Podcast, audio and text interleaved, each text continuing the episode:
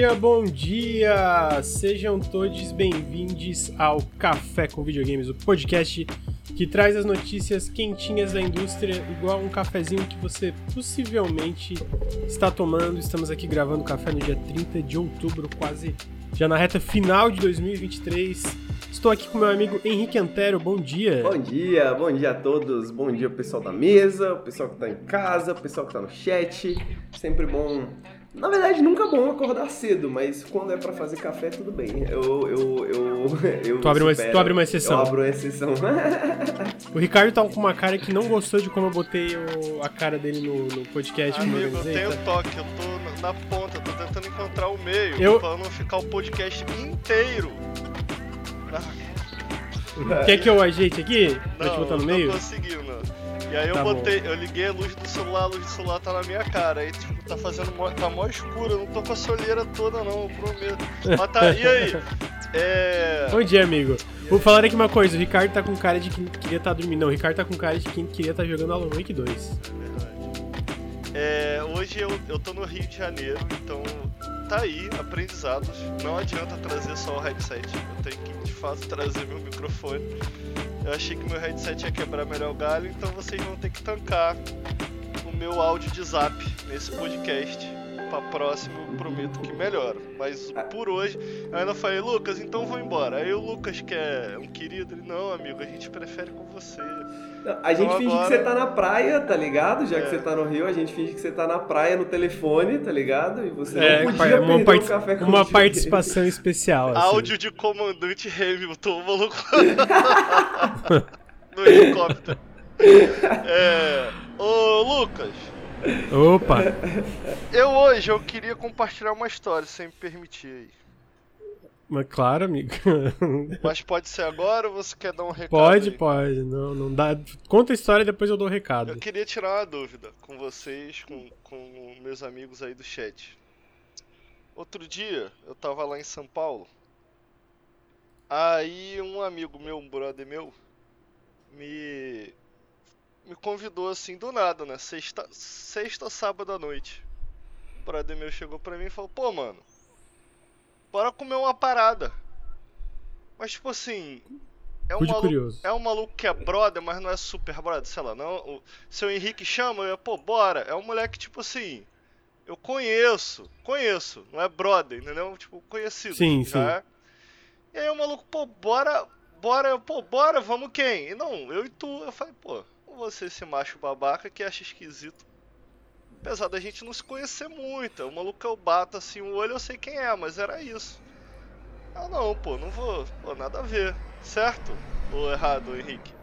Certo, certo. Certo, pô. Saí, pô, saímos, chegamos, chegamos lá. E aí, mano, pô, e aí, boa noite, pá. Pô, vamos lá, vamos lá, vou te lugar bom pra comer, pô, show. Aí, pô, a gente chegou lá, comemos, trocamos uma ideia, porra, a comida foi rápida. Trocamos uma ideia, pá. Aí eu, pô, mano, é ele. É, né? E, e, o lugar era em pé, porque era comida de rua, assim, né? É, né? Pô, que não tá, tá chovendo ainda, não tem lugar pra sentar e tal. Pô, é. Pô, vamos, vamos, vamos, vamos estender, vamos estender, pô. Vamos, vamos, pô. Vamos, vamos, vamos pra onde? Vamos pra onde? É, pô, continuar trocando uma ideia, pô, vamos, pô. Já, e o papo fluindo. É, pô, aí ele, pô, olhou pro lado, olhou pro outro, ele, porra, aí eu, é onde eu queria tirar a dúvida com vocês. Ele olhou pro lado, olhou pro outro e meteu assim, pô, bora na casa de swing. Aí eu. Pô, mano. E tipo assim. E tipo assim. Cara, é no, só o Ricardo pra ter essas histórias, mano. Caralho. Aí eu fiquei, aí eu fiquei. Aí eu ri assim, né? Como quem acha, tipo, pô, o maluco tá brincando. Pô, qual é, mano? KKK. Ele olhou assim pra mim, eu olhei pra ele e falei, porra, ele tá brincando. Ele. Não, pô, nada a ver, nada a ver. ah, perdi a linha, perdi a linha. Assim, aí, tipo assim, tu acha que. Aí, aí o, o resto da noite inteira ele ficou falando de mulher. Aí eu fiquei assim, pô, mano o que, que aconteceu aqui? Tipo assim, aí a minha dúvida é: será sério? Era pra gente transar junto ou ele queria comer meu cu? Que, Sincero. Amigo, eu acho que assim, ó, eu tive um papo com pessoas, participantes da, da, da comunidade de swing, assim, um papo Ah. jornalístico, né? Um papo porque eu sou uma pessoa curiosa. Um, pa- né? Tava... um papo jornalístico. Mano, intancável Tava- esse podcast. tava no- Intancável. Eu tava no bar, né? Aí a pessoa comentou, foi, eu fiz perguntas, né? E aí eu acho que o bagulho da comunidade de swing é muito tipo assim, mano. Até onde você tá confortável, né? O que você tiver Ah, é? confortável de fazer é o que tá na mesa, tá ligado? Aí geralmente é um pouco meio que nessa pegada, assim. É, é porque, tipo, é, eu comentei isso com uma amiga minha. Aí, porra, ela falou um bagulho que eu falei: Ó, tu tá sendo machista reversa. Eu vou explicar o machismo reverso, presta atenção. Presta atenção.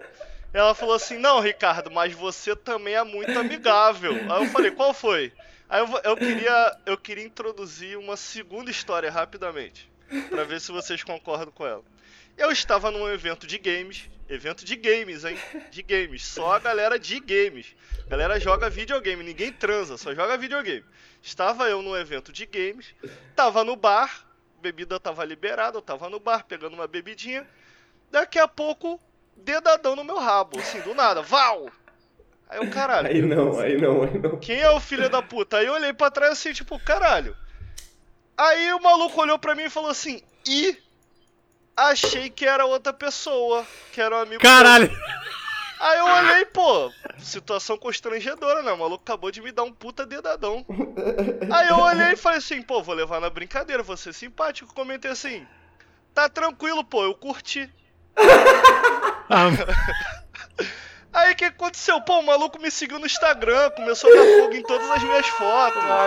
Começou a me mandar mensagem. Eu fiquei assim, pô, mano, eu tava sendo simpático. Aí essa amiga minha falou: Não, tu não é simpático, tu é amigável demais. As pessoas acham que pô, tu tá querendo. Pô, amigo, Não. tu, me, tu meteu um pô, gostei. Não, pô, a- É, essa, tipo essa, assim, essa foi um pouco demais. tu podia- tu podia mas ter falado, é- não, pô, é suave, entendi. machista Não. reverso, eu tava Não, mas tu podia. Não, tu, tu podia ter falado assim, não, pô, entendi, tranquilo.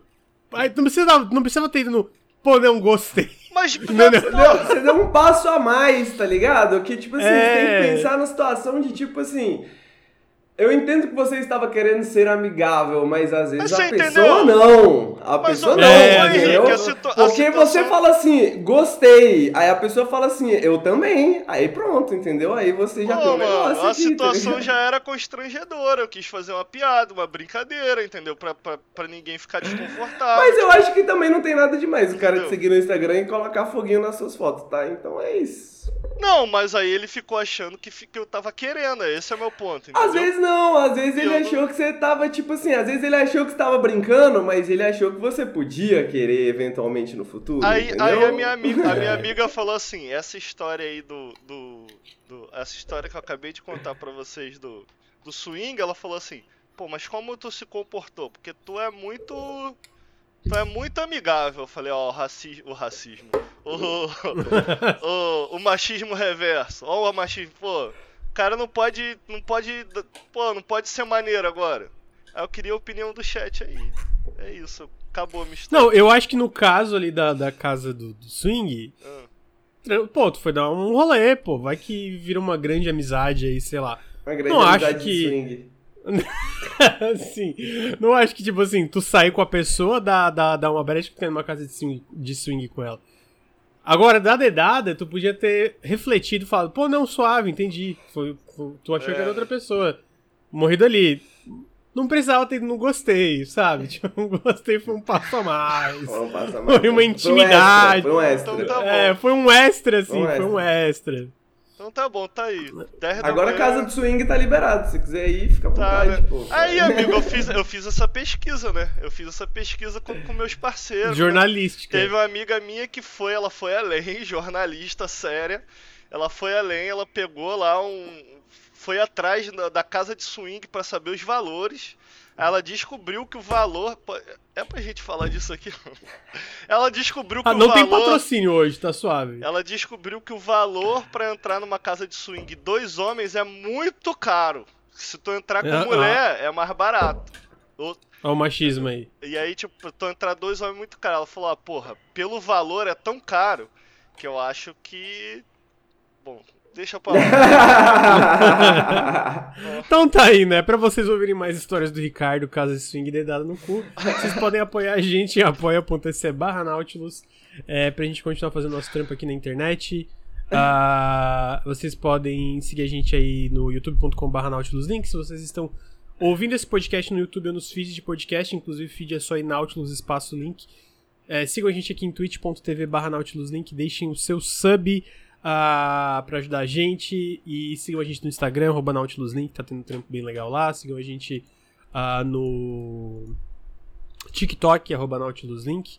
Sigam a gente aí nas redes sociais, né? A gente tá fazendo bastante vídeos e, e conteúdos na internet. Agora a gente pode ir para as pautas aí, para os videogames. Uh, começando com o fato de que Homem-Aranha 2 vendeu 2,5 milhões de cópias em 24 horas. O que, que, você acha disso, Ricardo? Como alguém que se decepcionou? Quero a sua opinião. Amigo, amigo. graças a Spider-Man 2, eu descobri o termo lacrola. lacrola. eu acho que eu tô bom. um pouco feliz com o Gente, pelo amor de Deus, eu, eu comentei no Periscópio, expliquei por que, que eu. Por que, que eu não gostei de Spider-Man 2, não tem nada a ver com lacração nos games. Porra, dá até uma tristeza ouvir isso, tá ligado? Mas, pô, uhum. dito isso. Ah, mano, é. Ah, sei lá, é. Não, não, eu da. Eu gosto. Não é uma notícia que me faz muito feliz, não. Eu, eu acho que eu fiquei decepcionado com o Spider-Man 2, mas, tipo assim, eu gosto muito da Insomniac, tô feliz pelo estúdio, uhum. é, mas, pô, eu sinto que, é, é, especificamente dos estúdios PlayStation, tem jogos que eu acho que eu ficaria mais feliz se tivesse. Mas, Vendido é, assim, né? Tipo um Gravity Rush 2. Pô, bom exemplo. Pegou no exemplo bom. É, mas eu fico feliz pela Insomniac. Eu gosto muito da Insomniac, a Insomniac, pô, pô, é, com praça da Sony, né? Porque é um Sim, tá carregando o PS5, muito, né? Tá carregando o PS5 nas costas, é, é, é um basicamente. Estúdio que produz muito rápido, é impressionante. Eu não sei como foi o desenvolvimento do Homem-Aranha, mas eles comentaram numa palestra, aí vai saber se é verdade, né? Mas numa palestra eles comentaram que o estúdio sempre teve muito crunch, mas que no Rift Apart não teve crunch nenhum. É, pô, seria legal se isso tivesse, tivesse decorrido a mesma coisa com o Spider-Man. Não sei, não temos detalhes, mas gosto da Insomniac, que produz rápido, produz coisa boa, então que bom por eles. É curioso pelo Wolverine, curioso pelo É, também. Eu, eu ia falar, eu tô mais curioso pelo Wolverine do que do que necessariamente o Homem-Aranha. Tô bem curioso para ver o que vem aí. E torço para eventualmente eles poderem fazer. Eu, eu gosto de novas IPs também, amigo. Então, torço pra, pra rolar, é talvez verdade, uma É verdade, seria legal. Algo novo dele. Ah, só, só um pouquinho, deixa eu só pegar um, um café aqui rapidinho. Vai.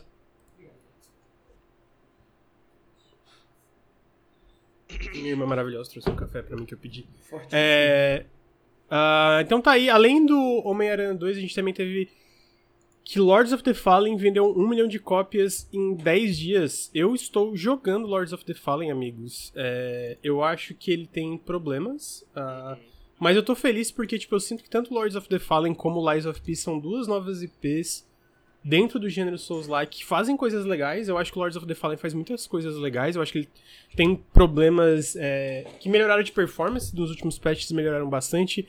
E alguns de design é, uma, é coisa que dá pra arrumar em patch que eles estão arrumando, que é tipo. Muitos inimigos em certas áreas do jogo, sabe? Tipo, muito, tipo. Muito, muito inimigo mesmo, umas coisas assim, mas o, o lance dos dois mundos e o level design do jogo é muito bom.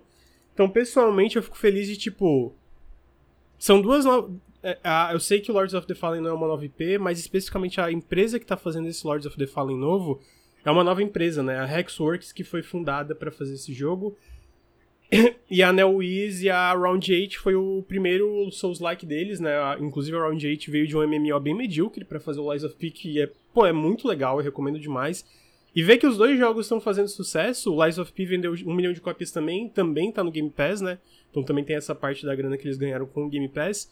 E o Lords of the Fallen em 10 dias vender isso, é, sendo que eles ainda vão arrumar e lançar mais conteúdo, mostra que tem espaço para novas IPs dentro do Souls-like. Não sei se vocês. Eu, eu fico feliz de ver que tem novas oportunidades assim para esses estúdios. Deixa o Henrique comentar, que eu já comentei muito. Comenta aí, Henrique.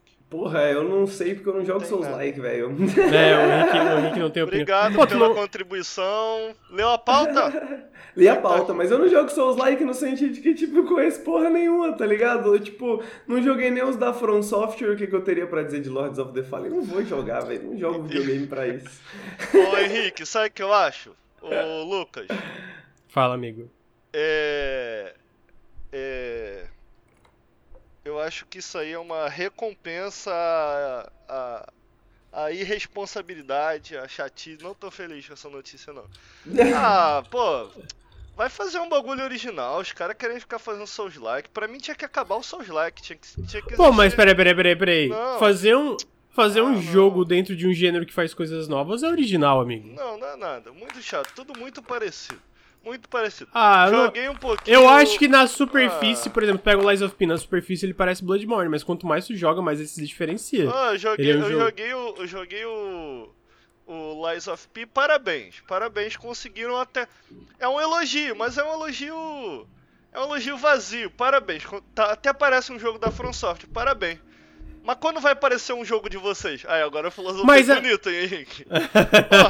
não, mas aí que tá. O Lies of P, na, tipo, na ah. primeira, segunda hora, ele parece muito, é, digamos, derivativo de, de, da, da From Software. Mas quanto mais tu joga, mais ele vai se abrindo, mais ele se diferencia. Ele vai introduzindo várias mecânicas que não tem em nenhum jogo da, da From, especialmente o lance da, da, da das armas é muito legal, a forma como tu o personagem, a forma como ele conta a história é diferente também. E o universo do, do, do Pinóquio, quanto mais tu vai, uh, tu vai avançando, ele vai introduzindo coisas diferentes. Então eu sinto que é tipo, na superfície ele parece tipo ah, uma cópia, mas quanto mais tu joga ele se mostra diferente. E o Lords of the Fallen, é, com o lance dos dois mundos, uh, que ele faz o lance do que é, tu pode transitar entre esses dois mundos instantaneamente, ele também faz umas coisas bem legais dentro do gênero que eu gosto. Aí, tipo assim, pô, beleza, ele é um Souls-like. Eu sinto que vindo do Souls-like vai ter sempre certas similaridades. Tirando o jogo que realmente faz coisa muito diferente, tipo um Remnant 2, que eu sinto que ele ainda é um Souls-like, é, na minha opinião. Esse aí é bom, ah, esse aí é bom. É.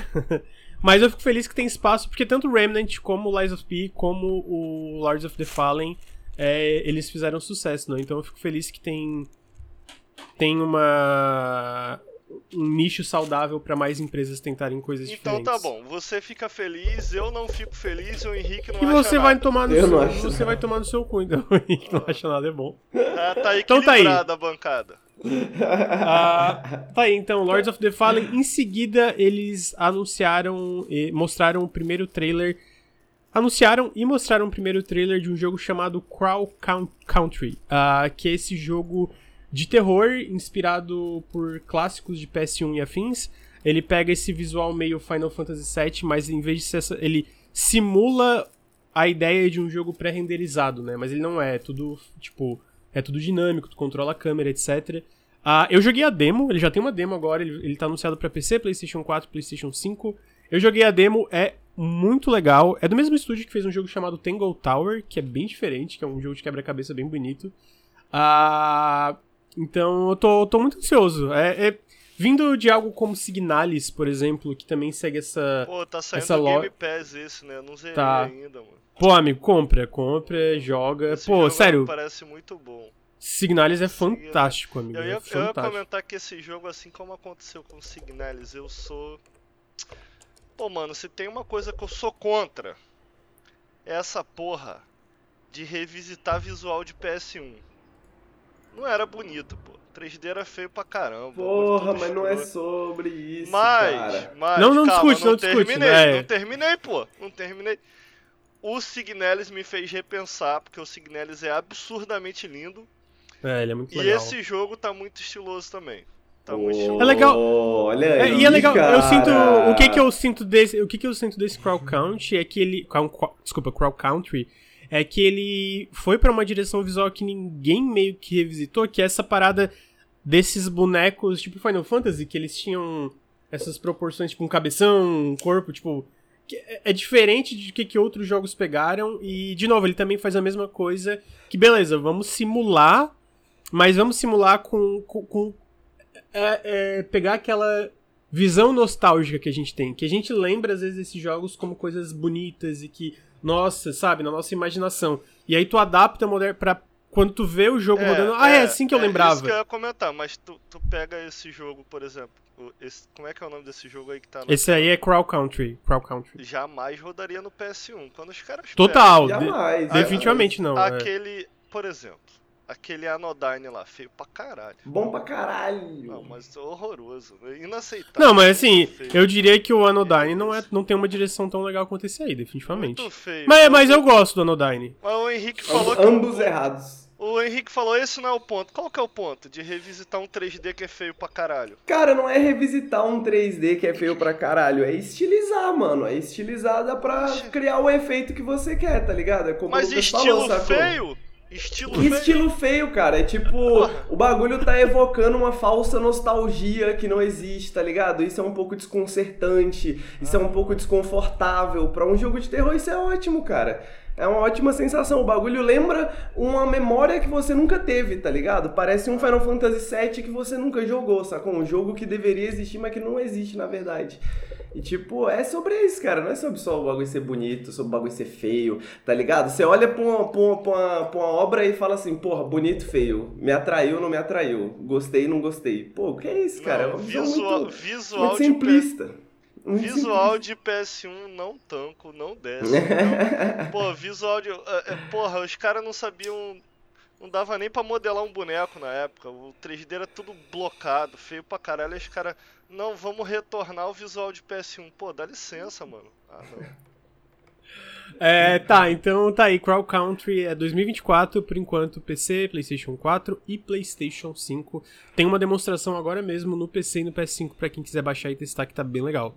Uh, vamos lá, em seguida, primeiro.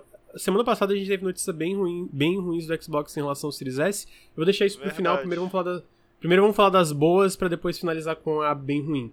Uh, a boa, a, a, as boas, primeiro foi o Partner Preview do Xbox, que foi esse evento novo que eles montaram. É... Eu tava comentando com o Henrique, não sei se o Ricardo tava aqui agora, que eles basicamente montaram uma equipe nova é...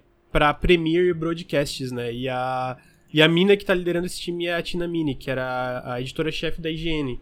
E, pô, essa equipe nova tá mandando muito bem, porque se tu pega no, tipo, pré-3 do ano passado, pré o showcase do ano passado, pra depois que ela entrou, os eventos estão significativamente melhores e eles introduziram novos formatos, né? Então a gente teve o. É, para quem não lembra, o começo desse ano teve o Developer Direct, que foi aquele focado em first que é party. A mina nova? É a Tina Amini, que ela era editora-chefe da IGN. Ah, tá. Ela é ela que lidera agora os eventos do Xbox. Entendi. Ah, e aí, ela, a, o time, a equipe dela fez lá o, o, desculpa, o Developer Direct no começo do ano que foi esse evento pra first parties, que foi muito legal no começo do ano, que eles anunciaram o Hi-Fi Rush, mostraram Forza, mostraram Redfall, que não é o Redfall, a gente sabe o que aconteceu, mas o evento em si foi legal. E agora eles fizeram uma coisa que eu sentia que precisava faz tempo, que era um meio que um state of play deles, que é focado em third party, né, que é focado em, em estúdios parceiros que estão fazendo jogos para Xbox, chamado de Partner Preview. E aí semana passada foi o primeiro, rolou na quarta-feira, foi 28 minutos de evento, trailer atrás de trailer, começando com um novo trailer de Like a Dragon Infinite Wealth. Uh, o que, que eu gosto desses eventos também é que tem tudo legenda PTBR, então parabéns pra galera aí que localiza, né? Uh, mas o, esse Like a Dragon, o Infinite Wealth, que sai em janeiro, é o novo, novo Yakuza, né? E eles mostraram, queria a opinião do Henrique, que eles mostraram uh, um lugar novo chamado Dondoko Island. Que, mano, é basicamente Animal Crossing Like a Dragon, né? Basicamente um Feito. simulador. Que, pelo que eu entendi, tinha uma versão menos elaborada disso no Like a Dragon Wishing já, né? Isso, no Wishing ele tem, tipo, é bem menos elaborado, né? Mas, tipo, eu acho que eles já estavam brincando com essas ideias, pensando nisso. Mas é, no Wishing você tem uma fazendinha, aí você cresce a fazendinha, planta coisinhas e você vende esse, essa, esses vegetais que você compra, que você cultiva, né? E você tem essa parte separada, assim, do mundo que é, é, acho que eles chamam Another Life, se eu não me engano lá, que é tipo, mano, é meio que você fica lá o tempo que você quiser e fica curtindo lá o tempo que você quiser. Esse do Like a Dragon novo tá absurdamente assim maior, parece um jogo inteiro dentro do Like a é. Dragon, tá ligado? De tipo sobre isso. E mano, eu, eu consigo ver pessoas não pessoas nem necessariamente fãs de, de Yakuza, de Like a Dragon, mas pessoas comuns que vão parar para jogar o Like a Dragon e vão jogar 100 horas só desse modo, assim, sacou? Porque, tipo, no, no Steam eu já perdi umas 20. Saca? E era só plantar e, e, e, fazer comida, tá ligado? Nesse daqui Sim. que dá para você fazer, montar o, o, ladrilho, onde que anda, onde que vai, dá pra pescar, dá pra colocar a mobília na casa. Puta merda, cara. Esse jogo vai ser muito eu bom. Eu queria. Mano. Pô, eu lembro que, cara, eu lembro que na época, lá atrás, quando o Yakuza Zero saiu, eu e o Ricardo fizemos um. A gente fez um quadro que verdade, nunca foi pra frente. É. Que eu tava amando o Yakuza Zero, mas eu não. Eu, eu não continuei na época por causa de coisa de embargo. É, tipo, é corrido hoje, mas eu, eu, tenho. Eu sinto que porque a gente é mais responsável com embargos e nosso tempo não vira tanto à noite, eu sinto que naquela época era mais corrido ainda, então eu não tive tempo de jogar Yakuza Zero, é, não, não tive tempo de zerar e me aprofundar na franquia, mas eu gostei muito. E aí eu ainda quero, e tipo assim, eu vendo esse Yakuza, o, o Like a Dragon anterior e agora esse novo, pô, cara, eu quero muito entrar em Yakuza. O foda é que tem uma franquia inteira para jogar, né? Cara, mas eu queria saber. Não precisa jogar a franquia Fala, inteira, amigo. não, cara. Tu achou feio? Eu tenho uma crítica. Olha só, eu queria. O que que foi? eu tô indo do Lucas, achou feio. Olha só, presta atenção, chat, Henrique. Yakuza, certo? Aí. Yakuza no Havaí? É. É. Perdeu. Ué. Perdeu a identidade do bagulho. Perdeu Ricardo, por quê? Bagulho, o cara que por que, nem que perdeu? Não pode fazer coisa nova na franquia. Virou um gamer chato da internet. Não, não, pô, nada a ver, mano. Tu olha assim, pô, tu, tu, eu lembro. Eu lembro lá atrás. Ah, tu lembra? Ah, pô, o que? Lacrola. Na época que o, pegar, o, o Ishiban não chorava. Pô, pegar na revista assim. E aí ver, porra, as fotos do maluco andando em Tóquio. Eu falei, caralho, parece ser pica esse jogo. Agora o maluco tá na praia.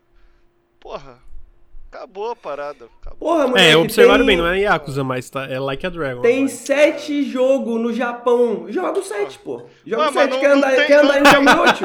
Joga algum do sete. Ah, não tem Qualquer outro um bairro deles. no Japão, não? Não tem outro Moleque, já fomos, já fomos pra Yokohama, já pô. vimos Kamurocho, já vimos várias paradas. Então acaba, então acaba. Ah, acaba, joga fora. Não precisa acaba, mais fazer então, o já, jogo já da franquia. Toda... Porra, vai, o boneco é, vai pro Havaí né? agora. Caralho, nada a ver. Eu, eu, eu, eu aprovo ele pro Havaí, inclusive a nova cidade tá muito foda, tá? Não, tipo assim, é, esse, imagina... Esse aqui, peraí, fica quieto um pouquinho, Ricardo, cala a boca. Já, já falou tua merda aí, deu, né? Ah, pô, que isso. A gente deu o teu espaço, já falou tua besteira, já entendemos. Pô, que virou CNN aqui. É... O... Porque o... Eu via o, o vídeo do Like a Dragon... O... Esse é o 8, né? O Infinite Wealth. E o Like é. Dragon 7, a cidade era muito legal, a forma como eles faziam o combate por turno. E agora o 8, porque esse trailer é focado nessa ilha que é, a, é tipo, tudo que tá mostrando é só essa ilha, né? Mas quando mostra a cidade mesmo, cara, tá muito legal, assim, parece que de explorar. Tipo, que nem a. Que eu sinto que Yakuza sempre fez isso muito bem, né? Like a Dragon, que é tipo não é esse mundo aberto grande, é esses locais que são relativamente pequenos, compara jogos de mundo aberto, mas são muito densos de coisas para tu descobrir, fazer e etc. E esse, especialmente por todos os trailers que mostraram, parece muito.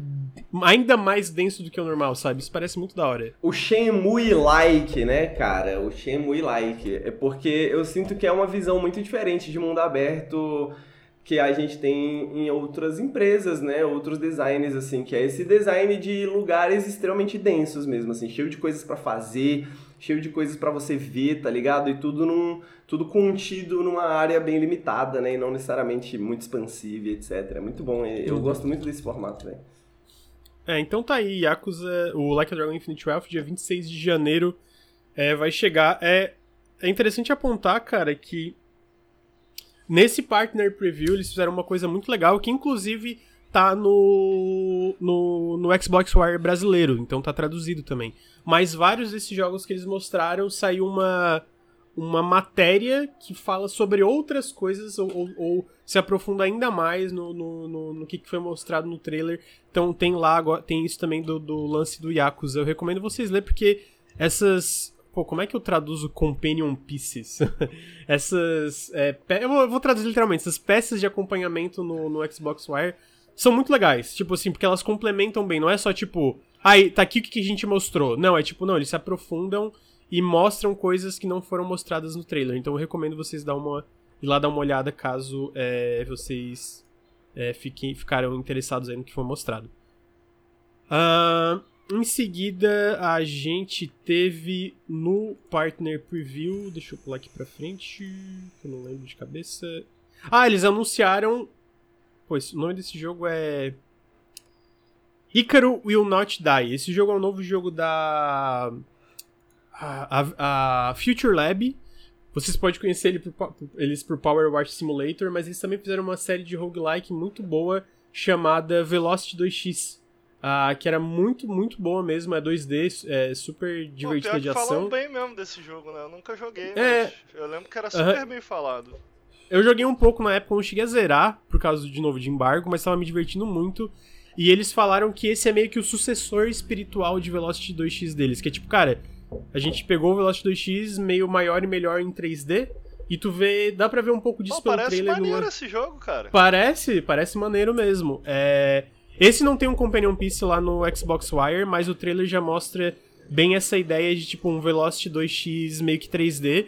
Eu sinto que o pouco que foi mostrado que eu gostei em especial é quão fluido parece a movimentação do personagem. Tipo assim, de novo, é pouca coisa, mas tem coisas que. É, trailers que tu olha que tu já consegue pegar meio que um pouco da fluidez do personagem. Esse Pô, jogo parece maneiro, isso? Não sei, se, parece não sei um... se vocês concordam. Achei estiloso e tá. Me parece ser uma pegada meio. Jogo de ação com plataforma, que eu amo. É, é bem isso mesmo, amigo, bem isso. Sucessor espiritual de Fury, mano. Graças a Deus, porque. Eu não diria que é Fury. É, não... Mas eles é que o Fury... Fury? Não, não, é só não porque ele me lembra muito, né, em termos de estilo, assim, e até e, e, e, talvez não em termos de, de gameplay, óbvio, né, porque é um jogo muito diferente, mas talvez em termos de sensações, né, de ser um jogo rápido, de ser um jogo sobre movimentação e combate, né, e tudo mais. Ele me lembra muito essa pegadinha, assim, e, e pô, eu acho maneiro, porque eu sinto falta de jogos assim, tá ligado? Jogos focados às vezes um pouquinho mais na ação, assim, pô, movimentação maneira, combate legal, tá ligado? Pá, fasezinhas bacana. E estiloso pra caralho também, né? Tá mó bonitinho, é... tá mó bonitinho. Tá. Esse então é 2024 para PC e Xbox Series, uh, publicado pela Thunderful, desenvolvido pela. Pass? Cara, não, curiosamente ah, não. não... Oxi. Até agora, né? É, não, não vem. Uh, mas assim, talvez eles anunciem mais pra frente. Aconte aconteceu com o Planet of Lana do, da Thunderful, que eles anunciaram e só anunciaram pro Game Pass mais pra frente. Mas é, tá bem legal. Esse aí uh, não, não tem data de lançamento, né? Só 2024 foi outro jogo anunciado uh, no Partner Preview. em seguida foi. Pô, esse aqui parece muito legal também. É o Still Wakes the Deep. é um jogo de terror em primeira pessoa, onde você está numa plataforma de petróleo.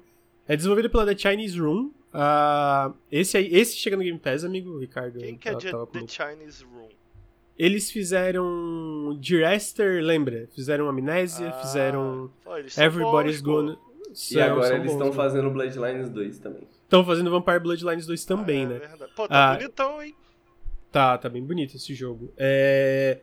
Esse aí, cara, eu achei muito interessante que esse aí também teve uma, uma matéria no Xbox Wire que eles falam sobre as várias inspirações do jogo, né? Tipo, eles falam, ah, e é tipo, é interessante porque eles falam, tipo assim, o conceito do jogo foi inspirado pela a coisa, sabe? É, the por The Thing. A, a, a, a direção de arte foi inspirado por isso. O monstro foi inspirado por isso. A parte de é meio meio é, etérea assim dos visuais foi inspirado por aniquilação. Então tem várias coisas que, de novo, eu recomendo ler essas matérias porque eu achei que elas ficaram muito legais. Aí. Esse aí. Aí um Falei, jogo amigo. desse vende menos que Lords of the Fallen. E o Lucas fica comemorando aí Lords of the Fallen. Um jogo Pô, amigo, eu, po eu, po visão... eu posso. Eu posso comem eu posso. Eu posso torcer pelos dois, né? Não, amigo? você é parte do problema. Tu fica falando ah, eu dessa sou... porra aí em vez de. Caralho, eu tô ah. falando desse jogo aqui agora. Caraca. Mas é, esse aí parece bem legal também. É Still Wakes the Deep. Tá confirmado para PC, PS5 e Xbox Series. Vai sair no Game Pass em 2024. É, Ricardo, Ricardo e Henrique, vocês têm opinião? O Ricardo, além de falar de Lords of the Fallen? Mano, eu tenho eu tenho conversas com o Bruno para provar que antes desse jogo ser anunciado, eu e o Bruno tava comentando da gente fazer um joguinho pro Itio de em uma plataforma de petróleo de terror, porque o Bruno tava aprendendo Unreal, né? Aí ele falou, vamos fazer, amigo? Eu falei, vamos. Aí deu um mês, o jogo foi anunciado. Aí a gente falou assim, ah, deixa quieto, amigo. Roubaram a sua ideia, né? Roubaram nossa Roubaram, ideia, é. Eu entendo, mano. Eu quando tava. Eu quando ah, tava. Ah, Dark Souls, né? O Demon Souls eles roubaram a tua ideia. Isso, isso mesmo. Eu quando tava na faculdade, eu falei, vou fazer um joguinho foda. Baseado nas imagens do livro de D&D. Aí a FromSoft foi lá, deve ter ouvido, deve os caras foram lá e fizeram Demon Souls, começou essa palhaçada aí. Quer dizer, podia estar tá rico agora, entendeu? É foda, cara. Os caras podiam ter mandado pelo menos um pastel e um caldo de cana aqui pra casa, né? Pô, mas esse jogo tá bonitão, cara. Tá bonitão. Tá, tá bonitão. Tá e, e, e, é isso, né? Eu, eu falei esse bagulho do Bruno porque eu acho o conceito muito foda. O conceito de se hum. passar numa plataforma de petróleo, assim, Por quê, é um... amigo? Um... Por quê? É, tava se comentando, né? Teve esse bagulho no Twitter que alguém fez alguns meses atrás que irritou também sobre essa vibe de plataformas de petróleo abandonada, né? E eu fiquei pensando muito nisso, assim, porque é meio que Tá ligado? Ao mesmo tempo de petróleo e plataformas de petróleo ser uma das partes que movem a nossa sociedade, né? Ainda assim é esse espaço muito separado da nossa vida, né? E é esse bagulho abandonado, assim. Eu sinto que é um... Dá para falar sobre muita coisa interessante dentro desse cenário, tá ligado? Se eles aproveitarem bem, assim. Amigo, pra então... sempre pata... é, é, plataforma de petróleo me lembra Metal Gear Solid 2 pra sempre. Ah, também. também ah, é, é, eu, eu acho que os verdade. temas são muito similares, na verdade, né? Porque no Metal Gear Solid, eu, eu, eu na verdade, eu tava pensando no, no Phantom Pain né, que, que vocês tomam uma plataforma de petróleo para criar a base, né, do bagulho lá e é pá. É verdade, né? Tinha até é, esquecido disso. É uma plataforma de petróleo Não, não é também. o Phantom Pain, é o 5 mesmo, né? É o 5, é o 5, que, é o, é que é o 5.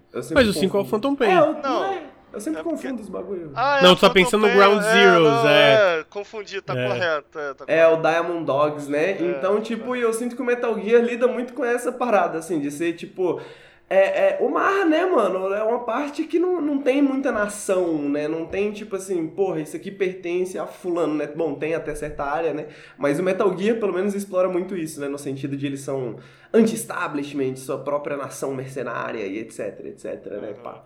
Então, eu sinto que é um lugar, é um cenário que dá para explorar bastante coisa interessante. O Kojima sabia disso, eu acho que esse jogo aí talvez entenda isso também. Aí depois eles mostraram o jogo do Robocop. Porra, esse jogo parece bom, né, cara? É, então, inclusive é, teve uma demo do jogo que geral falou muito bem, é, tava falando que é mó divertido.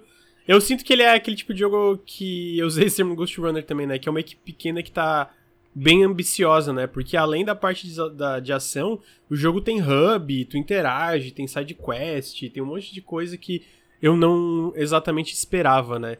Ah, queria saber a opinião de vocês, porque assim, eu não sou lá fã de Robocop, essas coisas, não sei se vocês Pô, são, que o que, vocês isso, acham? Eu gosto do Robocop, hein, mano? Eu gosto do Robocop. Robocop é pica demais, tá maluco. É, é maneiro como eles conseguiram, conseguiram... Parece uma mistura de várias inspirações. Eu não joguei a demo, mas eu, muita gente que eu sigo comentou demais desse jogo. Pera aí, rapidinho. Uhum. É, Comenta aí primeiro, Henrique. É, uma das discussões interessantes que eu vi nesse jogo, né? Eu também vi muita gente comentando sobre a demo. E uma das discussões interessantes que eu vi sobre o jogo é que se você vê só. Eu não joguei a demo, então eu não sei até onde isso se aplica, mas se você vê só o vídeo você talvez ache que o combate parece às vezes um pouco travado, né? Tipo assim, parece. Às vezes parece que o, o, a visão em primeira pessoa é tipo de um tanque, assim, tá ligado? Meio duro, meio lento, etc. Ao mesmo Sim. tempo, isso é totalmente Robocop, né? Tipo assim, se fosse um jogo de movimentação rápida, seria ridículo, tá ligado? Exato. Não faria nenhum sentido ser o Robocop, porque o Robocop no filme ele é essa máquina de violência, mano, que, tipo assim, ele é impenetrável, né? Então ele não precisa, né, disso. Então Pô, eu não joguei a demo, mas se eles. Parece, pelo, pra mim, parece que eles entenderam, tá ligado? O que é uhum. interessante que eu não tava esperando é que tem mini. O, o Lucas chegou a comentar, né?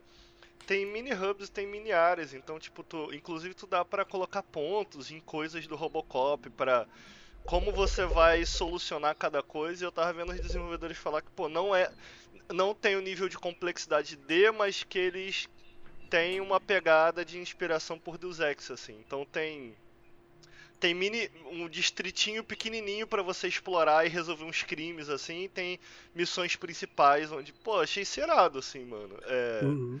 E esses caras é a galera que fez o jogo o, do, Exterminador do, Exterminador do Futuro, que muita Todo gente mundo fala elogia, bem também. assim, é, muita gente elogia. Que é um jogo, porra, não é de budget super alto, mas pro que teve, mandou bem, assim. Pô, mano, eu vou te falar, eu. É, é, a Robocop é uma parada da minha infância, assim, eu sempre curti muito e, pô, sinceramente, é uma parada que ainda tem apesar de ter envelhecido, tem características muito próprias ainda. Eu tô achando muito maneiro como eles estão conseguindo capturar essa vibe no uhum. jogo, tá ligado? Muito bem. Então, pô, eu, eu tô legitimamente interessado nesse jogo, assim, cara. Pô, eu não sabia dessa relação sua com Robocop, Ricardo. Só queria comentar que Crude Squad, o meu jogo do ah, ano, do... ele é inspirado em, em Robocop também. Mas tem, tem visual de jogo de PS1 feio. Cara, você um dia vai entender, Ricardo. Você não, um dia vai entender. um, um dia será pro seu bico. Imagina você sentar numa mesa e falar, porra, vamos fazer um jogo, vamos. Porra, vamos se inspirar num bagulho bem feio pra fazer. Aí o maluco bate na mesa assim, caralho, pica, vamos. Pô, isso não funciona porque o Crude Squad foi feito sozinho, então. É. Tá explicado por que ele cometeu esse erro. Robocop, então, aí chega no dia 2 de novembro para PC, é, PlayStation 5 e Xbox Series. Uh, e a versão do Switch foi cancelada. Uh, em seguida, a gente, uh, a gente teve Dungeons of Hinterberg, que é esse jogo que mistura meio que uma parte de aspecto social do Persona. que tu tem uma cidade que tu interage, tu ganha níveis de, de, de social link, eu vou chamar aqui, com vários personagens que tu conhece. E também aí tem a parte das dungeons que tu explora é, é, é no jogo.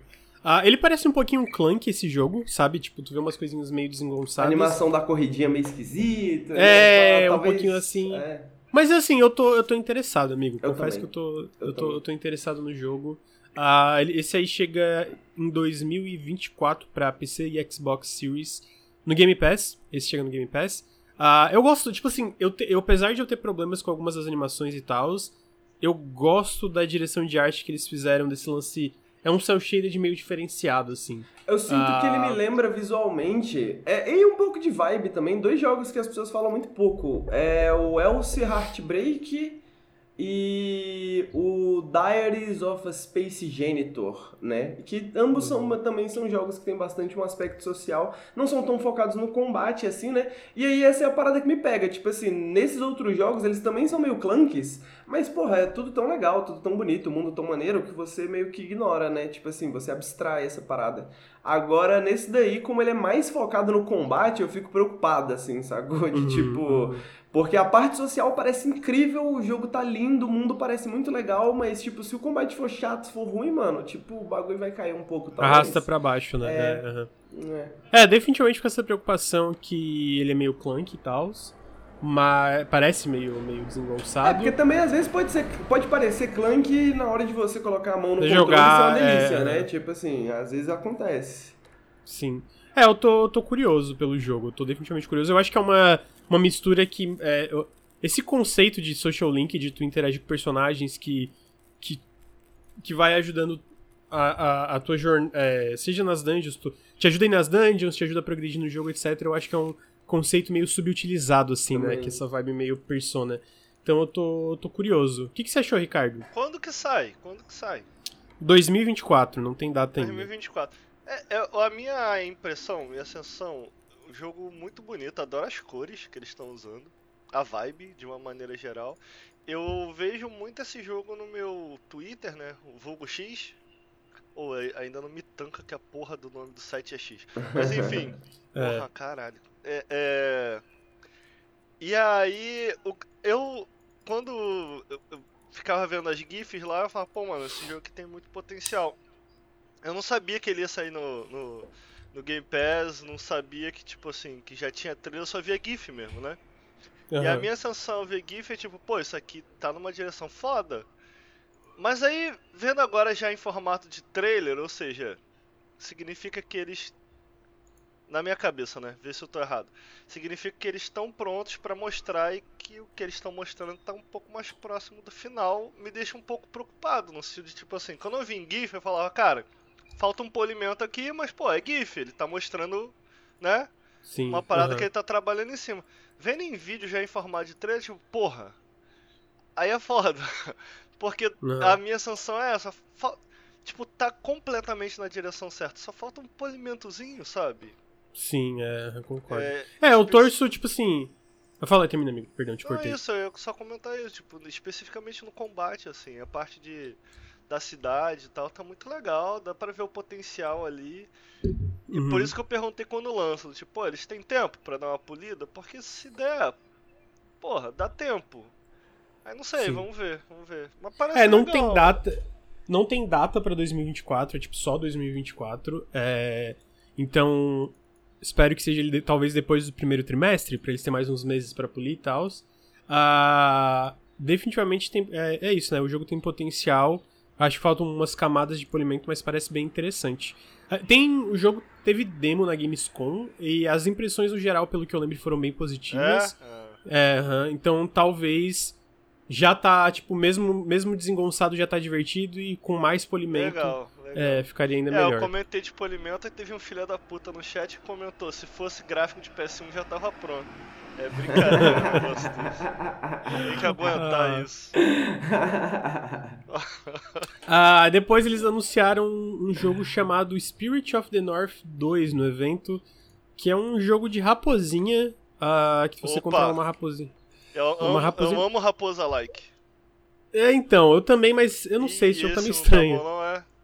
Não, assim, eu não sei, o pessoal, é porque tem o primeiro, né, esse é o Spirit of the North 2. Ih, caraca. O pessoal, o pessoal fala bem do primeiro, o primeiro foi bem avaliado e inclusive tem análises bem positivas no Steam. É, então talvez seja legal. Eu só achei meio estranho o trailer, eu não sei dizer, tipo, sinto que não me vendeu bem a ideia de tu se aventurar como uma raposinha e um passarinho. Faz, faz sentido? É, mas. Eu tô vendo. Ah, tá legalzinho, Lucas. Tá, tá, tá legalzinho. Não, não, não tá ruim, é. de forma nenhuma. É só. Tipo assim, eu não entendi. É, o primeiro, pelo que entendi, é esse jogo de ação e aventura. Eu só sinto que não pegou bem essa ideia de ação e aventura por esse trailer, sabe? Ele só tem um visual que me remete àquele jogo de gente insuportável. Que é um visual. Visual, eu não sei nem como definir, eu chamo de visual HD tudo é muito HD, mas aí é feio. Que é aquele jogo de gente insuportável, é, The Talos Principle. Porra. Ai, é, com certeza o Henrique gosta, que o Henrique é insuportável. E aí não sei, tem um que genérico assim, mas tirando isso tá legal. Então tá aí, o jogo sai em 2024 é, pra PC, PS5 e Xbox Series, se não me engano. Ah, em seguida teve um recapzinho do que foi mostrado, e aí depois teve o primeiro in-engine look de Metal Gear Solid Delta Snake Eater, que é o remake. Esse aí ah, deu polêmica, tá sendo... né, amigo? Deu. Pô, eu gostei. Ah, tipo, eu entendo o que eles querem dizer da, da direção de arte do Metal Gear Solid 3. Tinha aquelas cores meio... Ah, não sei dizer como é que era, meio... meio não era é, amarelado, assim. É, o pessoal diz Peace Filter, né? É, filtro de mijo. É. tinha, tinha. Mas sim, é porque eu sinto que se tu pega a direção que Kojima seguiu com Metal Gear Solid 5, Phantom Pain e até o. Até certo ponto Death Stranding, ele foi meio pra fotorrealismo. Então eu sinto que, sei lá, se existisse um remake de Metal Gear Solid 3 pelas mãos do Kojima, eu sinto que também iria pra uma direção mais realista. E, pô, assim, eu, eu, eu acho que o trailer em si não é muito bom, porque é bem um trailer tipo, ó, aqui, aqui são trechos do gameplay, trechos do, dos ambientes, trechos das criaturas que a gente tá refazendo, né? Eu sinto que o jogo ainda tá um pouco longe, então não mostrou vários dos personagens, não mostrou, tipo, cinematografia, música, etc. Pô, mas assim, eu gostei. Não sei se é uma opinião hot take merda que eu gostei. Cara, eu, eu gostei. honestamente eu não entendi muito bem a polêmica. Tudo bem que pode ser que eu não seja o maior fã de Metal Gear Solid 3, assim, para poder falar e tal, mas eu realmente não entendi a polêmica. Eu assisti durante o evento e falei, porra, maneiro. Aí duas horas depois eu entro no Twitter e tá tipo assim, pá, não sei o que, pá, não sei o que. Aí eu, ué. Não, pô, ué, entendeu, entendeu, entendeu, entendo. Entendeu, entendo. Eu, eu li muito take. É, eu amo Metal Gear Solid 3, tá no Geralmente quando eu falo de top 3 jogos da minha vida eu cito Metal Gear Solid 3 em terceiro ali. É, entender eu entendo. Eu, tipo assim, a sensação é que. Primeiro que eu admito que eu não esperava, e aí eu não esperava, é importante dizer, puramente por desinformação. Me falaram que eles já tinham confirmado que ia ser meio que um remake 1 para 1. Isso é verdade ou isso é mentira? É verdade, mas por esse trailer Mano, Parece que pelo menos a câmera é um pouco diferente. Tá tipo... um pra um, brother. Tá um pra um. Tipo, a geometria é idêntica dos cenários. Ah, não, isso sim. Sabe? É, tipo, eles falam que é um pra um. Eu não tava esperando por isso. E aí, quando eu vi, eu falei, ah, legal, mas eu achei que eles iam, tipo assim. Pô, pegar a ideia e reimaginar, tá ligado? Tipo assim, um remake meio Resident Evil 2, tipo, Sim, o, o próprio não, Resident que... Evil 4, que pega as áreas, as áreas são parecidas, mas tem uma reimaginação, correto? Sim, Dá pra entender isso? Eu admito que eu estava entendendo isso. Então quando eu vi, eu falei, caralho, tá. É, ok, isso é Metal Gear Solid 3. Tipo, são as mesmas áreas, são os mesmos lugares. E aí, ao reproduzir as mesmas áreas, os mesmos lugares, com esse visual, eu sinto que se eles tivessem feito essa reimaginação que eu tava falando, certo? Só que com, com essa pegada visual, para mim eu sinto que passaria mais. Como é a mesma, é a mesma, é a mesma geometria, é o mesmo tudo, parece um jogo com visual HD, ultra definido, ultra detalhado, iluminação e etc. Só que sem a intenção artística do original, tá ligado? Uhum, que, uhum. Que era tipo assim, o que eles queriam passar com a floresta e tal. E eu entendo, mano. Pô, tu coloca lado a lado, pô, mano, tem, dá pra, a, a sensação com a, do jogo é, é, da tela, quando você olha para uma tela e olha para outra, você tem sensações diferentes. Que foi o que eu Sim. falei, mano, lá atrás no remake do Demon Souls e que eu que eu mantenho. Eu lembro que eu fiz um post no Twitter, um monte de gente me xingou. Eu falei, pô, mano, olha, olha, olha, eu entendo as limitações da época, mas olha para uma imagem e olha para outra, são sensações completamente diferentes. Sim. E aí, uhum. no, no, final das contas, eu pessoalmente, eu gosto do, do remake do Demon Souls, mas tipo assim, perde-se um pouco perde-se um pouco. Não, sim, eu concordo. Não, eu, eu, pra deixar claro essa parte, eu concordo. Eu só não acho que tá ruim, entendeu? Não, tipo, não, esse é o. Eu ainda, é, eu é, esse é o meu tá take. Ruim, tipo, eu, eu, eu concordo footage, que né? perde-se, mas eu, eu, tipo, eu não acho que tá ruim. E tem coisas que eles pegam, tipo, eu sinto de take de câmera e animações do. Que eles até fizeram umas comparações na internet do próprio Phantom Pain. Ah, que eu acho que é a parte de tu deixar o, as mecânicas mais fluídas e, e mais é, intuitivas. Uhum. É, então é isso, eu sinto que algo se perde, que é meio que inevitável quando é outro estúdio fazendo um remake de uma obra que não é o Kojima que tá envolvido, né? Mas ao mesmo tempo, tipo, o que que eu não. O que que me pegou foi, tipo assim, definitivamente algo se perde, mas eu não achei ruim, sabe? Eu não achei, tipo. Uma galera falou, tipo, é meio, ah, é. Um fã faz algo na Unreal Engine 5. Pô, eu não achei nesse nível, tá ligado? Também não, tipo, mano. Eu achei Tipo, não, a galera fez aquela comparação, tipo, ah, Super Mario na Unreal Engine 5. Eu falei, pô, pô, eu achei. Oh, eu entendo as críticas, mas eu não achei esse nível. Tá mas tá eu, eu admito que o fato. Olhar pela primeira vez o jogo em movimento e vendo que é a mesma geometria e tal, me. Me deixou mais desanimado do que como eu estava antes, no sentido de antes eu tava tipo, pô, o que vai ser esse remake, certo? Agora que eu uhum, sei que eu vi como ele vai ser, eu fico meio assim. Pô, cara, é, e dos pedaços que a gente viu, parece exatamente Metal Gear Solid 3, eu fico meio assim, pô, cara, mas tem coisas que precisam ser atualizadas nesse jogo, sabe? Como, Sim, como... é. E, e, aí eu tô com um pouco de pé atrás nisso, nesse sentido, assim, porque se for para jogar com as mesmas mecânicas, a minha sensação é quase, puta, eu acho que eu prefiro jogar os originais, tá ligado? Tipo, se for a uhum. mesma coisa, é. Eu tava esperando, eu admito que eu tava esperando eu, eu acho que a gente ficou mal acostumado com o que a Capcom fez, né? Tipo, pô, mano, pega essa ideia, retrabalha, repensa e tal. Quando eu vi que era exa parece exatamente a mesma coisa, não sei se vai ser, uhum. mas parece exatamente a mesma coisa. Eu fiquei meio. Ah, não sei se era isso que eu queria, sabe? Tipo assim, exatamente Sim. a mesma coisa com, com esse visual. Enfim, vamos ver. Mas. Ah, uma coisa é certa, vou jogar. É, definitivamente, vamos jogar. É, não tem data ainda, ah, então tá aí. É o Metal Gear Solid Delta pra PC, Xbox Series e PlayStation.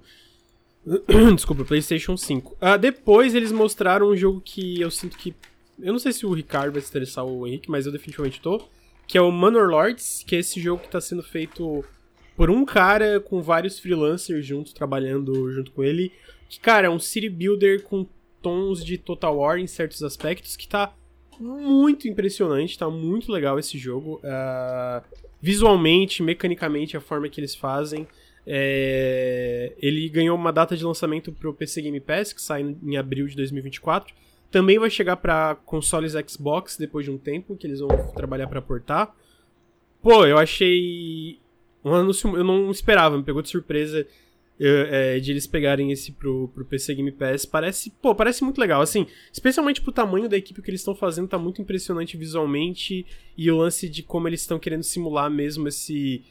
As temporadas e como a parte da, da dos cidadão, cidadãos que vivem na, nessa, nessas vilas e etc. De tipo, ah, tu quer ter um exército? Não vai lá e brotar um exército. Vai usar pessoas da tua vila que vão sair de outras áreas de trabalho, então, sei lá, se elas são trabalham na parte de, de caçar, de madeira, etc., elas vão virar soldados, né? Ah, e também até a, a, própria parte, tipo, visual, quando dá um close nos combates, né? Eu, eu, eu, sinto que é muito impressionante o que eles fazem visualmente na parte dos combates, etc. E não só nos combates, na parte de é, coletando recursos, vivendo as vidas do, do, dos personagens, etc. Então eu tô muito feliz que eles anunciaram esse jogo pro Game Pass. Eu definitivamente quero jogar, parece muito legal. Eu queria não sei se você. Eu sei que o Ricardo gosta de Total War, mas eu sei que no geral. Me corrija se eu estiver errado, amigo. Não é tão interessado em jogo de gerenciamento de cidade e RTS. Queria saber o que vocês acharam do Manor Lords. Não, é isso mesmo. Pô, fiquei surpreso, né? Tá bonito, parece bem feito, legal. É, parece o tipo de jogo que vai fazer muito sucesso no PC, mano. A galera gosta Sim, desse é. tipo de jogo. Agora, vamos ser honestos com a nossa audiência aqui por um instante, né, Lucas? Por um instante, porque geralmente a gente não é, né? Não, vamos, vamos ser honestos aqui. Você não, você não vai jogar, Lucas. Você não vai jogar Amigo, isso. eu zerei Total War 3. Você não vai jogar isso, Lucas. Pô, Vou para jogar, de caô. Isso aí parece ser um jogo que vai passar horas e horas. Você trabalha igual um maluco. Tu não vai jogar essa porra. Tu vai jogar isso 5 horas e vai. Ah, pô, quem tá querendo. Amigo, eu, eu joguei ah. Total War. Eu joguei Total Warhammer 3, joguei o Total Warhammer 1. O Total Warhammer 2 eu não joguei. O 2 eu não joguei. É, é... Falando, do jogo em, falando do jogo em si, eu, eu não sou muito fã do Total War em si, não gosto tanto da parte do gerenciamento de combate, né? O que esse jogo tem de diferente do Total War, apesar do combate ser parecendo um pouco similar, é que ele tem essa parte de construção de cidade, né? Como o Lucas falou. Que é ele mais... é mais focado em construção de cidade. É, até ele, tem, combate, ele tem né? similaridades com o Total War, mas o desenvolvedor já falou, tipo, pô, a gente não é Total War, a gente tem uns certos aspectos que lembram, mas a gente é muito mais focado é, em construção de cidade, etc. É então, o que vale, é a parte vale que a me interessa, assim, porque a construção de cidade a, a, tá muito maneira, né? Eu gosto muito desse esquema de simulação que você tem, né? Tipo, os habitantes são, digamos assim, pessoas reais, né? Que executam trabalhos reais e tem um tempo limitado e precisam se alimentar e por aí vai. Mas, e uma das coisas que eu achei mais interessante, talvez, do jogo é essa parada que parece ter um pouco ali de você guiar um pouco a cultura dessa cidade, né? De tipo, talvez até um pouco frostpunk, assim, aparentemente, né? Não, não, não, não vi nada mais aprofundado sobre isso, mas tem alguns menus ali que parece ser interessante a maneira que o jogo vai para essa parte, né? De como que essa sociedade se desenvolve culturalmente que eu acho que é sempre o problema da maioria desses jogos, assim, de não levar esses pontos em consideração, né? Que deixa um uhum. pouco. Pô, você descobre a maneira mais eficiente de fazer a sua cidade e pronto, né? Você, você resolveu o jogo, né? E nesse caso você tem uma razão para fazer diferente, né? Pô, uma cultura diferente, uma cidade diferente que tem uma sensação diferente, né? Então, pô, eu tô bem interessado também nesse Manual Então tá aí, ele sai no dia. Deixa eu confirmar aqui. 26 de abril no Steam e no PC Game Pass e eventualmente também sai para consoles Xbox e no Game Pass. Uh, em seguida a gente teve um trailer de The Finals, que é esse jogo da Embark Studios, que é o pessoal que era da DICE, né? Várias pessoas da DICE. Esse jogo free to play PVP. Uh, ah, eu joguei o beta. Eu Jogou, cara? O beta. Gostou? Eu joguei, eu joguei umas três partidas só, eu achei legalzinho. Uh, tipo assim, eu sinto que vai ter uma audiência bem grande, tanto que no Steam, desde que o beta saiu, ele tá tipo 200 pessoas jogando diariamente. 200 tá mil? muito lindo. 200 mil, é. 200, 200, é, porque eu falei 200 pessoas, é foda. É, 200 mil, 200 mil, desculpa. Pô, assim, o que que eu, o que que eu achei assim? Primeiro, muito bonito esse jogo, tá? Muito impressionante visualmente. Inclusive, eu joguei no Series X, tá rodando a 60 FPS lindo pra caralho também. E uma outra coisa que eu achei legal é porque esse jogo pega uma coisa. Eu não sei dos Battlefield, do, do, do Battlefield 2042, mas dos Battlefields mais antigos, onde o cenário é 100% destrutivo. Era o tu pode destruir Company, tudo. né? É, que tu pode destruir tudo. E isso mecanicamente influencia porque ele tem esse lance é, de tu tem que. Tu tem que pegar essa. Tu tem que roubar esse cofre, né? E aí tu tem que ficar defendendo ele. E aí, tipo assim, tu pode usar essas táticas de, tipo, ah, eles estão no terceiro andar de um prédio defendendo o cofre. Aí tu vai por baixo no segundo andar, joga uma bomba na- no, no chão que eles estão e destrói e eles caem. E tu pode, sei lá, matar eles com uma armadilha e tal. Então tem essas coisas que dinamizam um pouco o combate do jogo, que eu achei bem interessante. É, dito isso, é, eu tô curioso pra ver como vai ser a versão final da parte de monetização, porque é a Nexon que tá publicando e a gente sabe que eles têm problemas com isso. Por E eu que fiquei que decepcionado. O que, que eles já fizeram? Ah, Sabe? pô, eu- de cabeça eu não lembro, mas eles já foram muito criticados. Eu tô abri- abrindo o Steam aqui pra te passar. É, mas além disso, eu também fiquei decepcionado que parece que a voz dos personagens é IA. Então isso também é bem, brox bem broxante, assim. É, eu não sei se é uma parada porque ainda é beta, então, tipo, talvez eles substituam. Mas eu vi na, na, na internet que parece que tem alguma coisa eu de IA na. vendo pelo histórico desses jogos que são lançados multiplayer, assim, é, ultimamente, né, é, eu sinto que talvez seja, tipo, pra ficar, né? Será Ou talvez, sei lá, talvez se o jogo fizer muito sucesso e virar um nome grande, assim, tipo um Apex, um, alguma coisa assim, talvez eles vão lá e substituem, né? Mas eu sinto que, sei lá, o Exoprimal também saiu com voz de A, né? Ô Henrique, Mas o Exoprime saiu com voz de IA só aqui no Brasil, parece. Só É, que no que Brasil. assim, pra deixar claro, não é. Não que seja Não que aceitável por isso. né? É, não que justifique, mas, tipo, não é. Quer dizer que não é, não é em tudo, né? ô, É, mas assim, eu, eu lembro que. é, Eu tô olhando a página do Steam, não tem nada exatamente aqui deles, mas, tipo. Eu já li que no passado tiveram jogos da Nexon que foram bem predatórios na monetização. Então, eu tô curioso pra ver como vai ser. Mas assim, o gameplay tá bem legal e esse lance dos cenários destrutíveis adiciona uma camada bem interessante Interessante. pras batalhas, sabe? E tá muito bem otimizado. Tipo assim, sério, o jogo tá lindo, muito, muito bonito, tá bem otimizado, mesmo sendo 100% destrutível. Isso me impressionou um pouco é, jogando no, no Series X, né? olha só. Co- Vocês acham que um dia a gente vai ter um jogo é, com arte toda feita por IA? Acho que não. Não? Só se for shovelware, É, né? tipo essa parada, tipo, meio shovelware, assim. Eu acho que não, não, não tem viabilidade de fazer um jogo assim. Tipo, um jogo bem elaborado, um jogo legal que não seja shovelware ou, sei lá, asset flip, essas É, paradas. toda eu não sei, mas eu imagino, tipo assim, as equipes de arte diminuindo, assim, principalmente nesses jogos, assim, multiplayer, que são jogos às vezes um pouco mais arriscados de se produzir, tá ligado? Vai um capital mais alto inicial, a galera quer, quer economizar o máximo possível porque não sabe se o jogo vai dar certo, tá ligado? Tipo, eu sinto que esses É, jogos tem isso também, né? potencial. Eu acho que assim, hoje em dia, se o jogo tem é, IA, asset feito de IA no, dentro do jogo, ele é removido do Steam, né? Ah, Ah, interessante, eu não isso, sabia é. disso É não. verdade, É, a não- é proibido. recentemente essa É? medida. É, porque legal. não, não tem. Porque não tem como. porque basicamente quando tu usa IA nesses jogos não tem como provar que os assets são teus. Tu tem Pô, os que direitos legal. autorais sobre os assets. pra- Então eles. Então eles basicamente excluem, eles excluem automaticamente. Então assim, por isso que eu falo, por enquanto. Eu sinto que É, não. por isso, Mas que eu, só- é, por isso que pera eu aí, pera aí, imagino no sentido de, tipo assim, talvez a galera começar a usar arte de A, mas ter um artista por trás pra mexer nessa arte de A. E também essas empresas como a Nexon que tem equipes legais gigantescas, né? Digamos assim, né? Equipes legais que, que têm dinheiro, capital e tempo pra lutar essas batalhas legais de anos e décadas, né? Pra se Mas, caso mas é, tenha algum mas é só arte IA. Tipo, se tiver toda a voz em IA. Tipo, Não, pior que não. Por isso que eu tô na dúvida do, do The Finals. Porque eu lembro que teve um jogo que era um jogo feito por um cara que ele usou IA especificamente pra uma coisa de texto dele. Eu não lembro o que que era. E que a Steam meio que foi lá e falou: não, pô, então tem isso a gente vai tirar. Então eu- é por isso que eu fico na dúvida de como é esse lance ah, é, talvez sejam tipo assim, pô, a gente gravou várias é, é, é, linhas, a gente usou, a gente tinha os direitos autorais aqui mandou pro Steam e aí eles deixaram, mas a maioria dos casos não tem, por isso que eu tô curioso pra ver exatamente como esse caso The Finals. Eu vi por cima, eu vi um, um, um ator bem famoso na internet comentando sobre isso, de, de voz de A, eu não me aprofundei para ver. É... Então tá aí, é, vamos, vamos ver, né? Vamos ver o que, que vai rolar. Mas assim, o jogo tá em beta aberto, quem quiser testar é só ainda baixar. Tá? Eu acho que ainda tá. Tá no PS5, no Xbox Series e no PC, tu pode ir lá baixar e jogar. É, em seguida, cara, eles mostraram.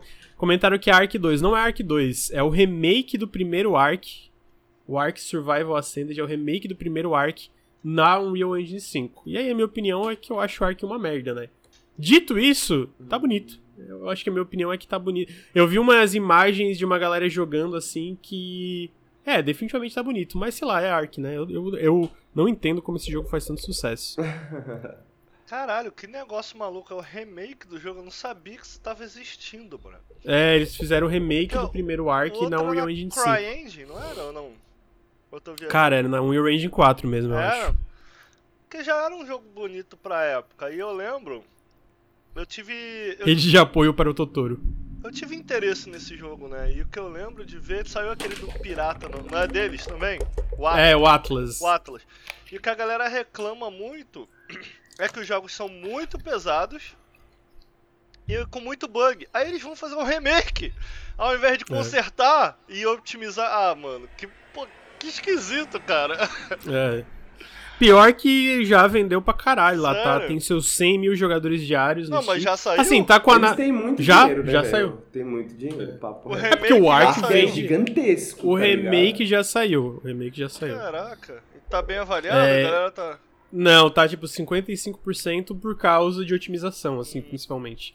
Mas assim, nesse caso especificamente dá, dá, dá pra entender problemas de otimização. Porque assim, o jogo já era mal otimizado. Eles estão usando coisa pra caralho da Unreal Engine 5. É. É, aí, porra, aí é otimização. Não, amigo, infelizmente eu vou ter que comentar aqui. A galera vai ficar puta. Veja bem. Vou, vou com calma nessa informação. Mas, ô Henrique. Pô, Opa. Henrique. A galera quer jogar. O, o maluco comentou, foi lá no meu Twitter, né? Porque tem uma, tem uma galera, tipo, quando eu falo de Cyberpunk, por exemplo. Eu falo um A de Cyberpunk. Aí tem um cara, porra, que ele é muito engajado. Ele, absurdo isso que você tá falando, que Cyberpunk é bom. Vai jogar no PS4 pra ver? Ué. Aí eu falei assim pra ele, joga você. Porra. Aí o que acontece? Aí eu comentei. Eu comentei do Alan Wake.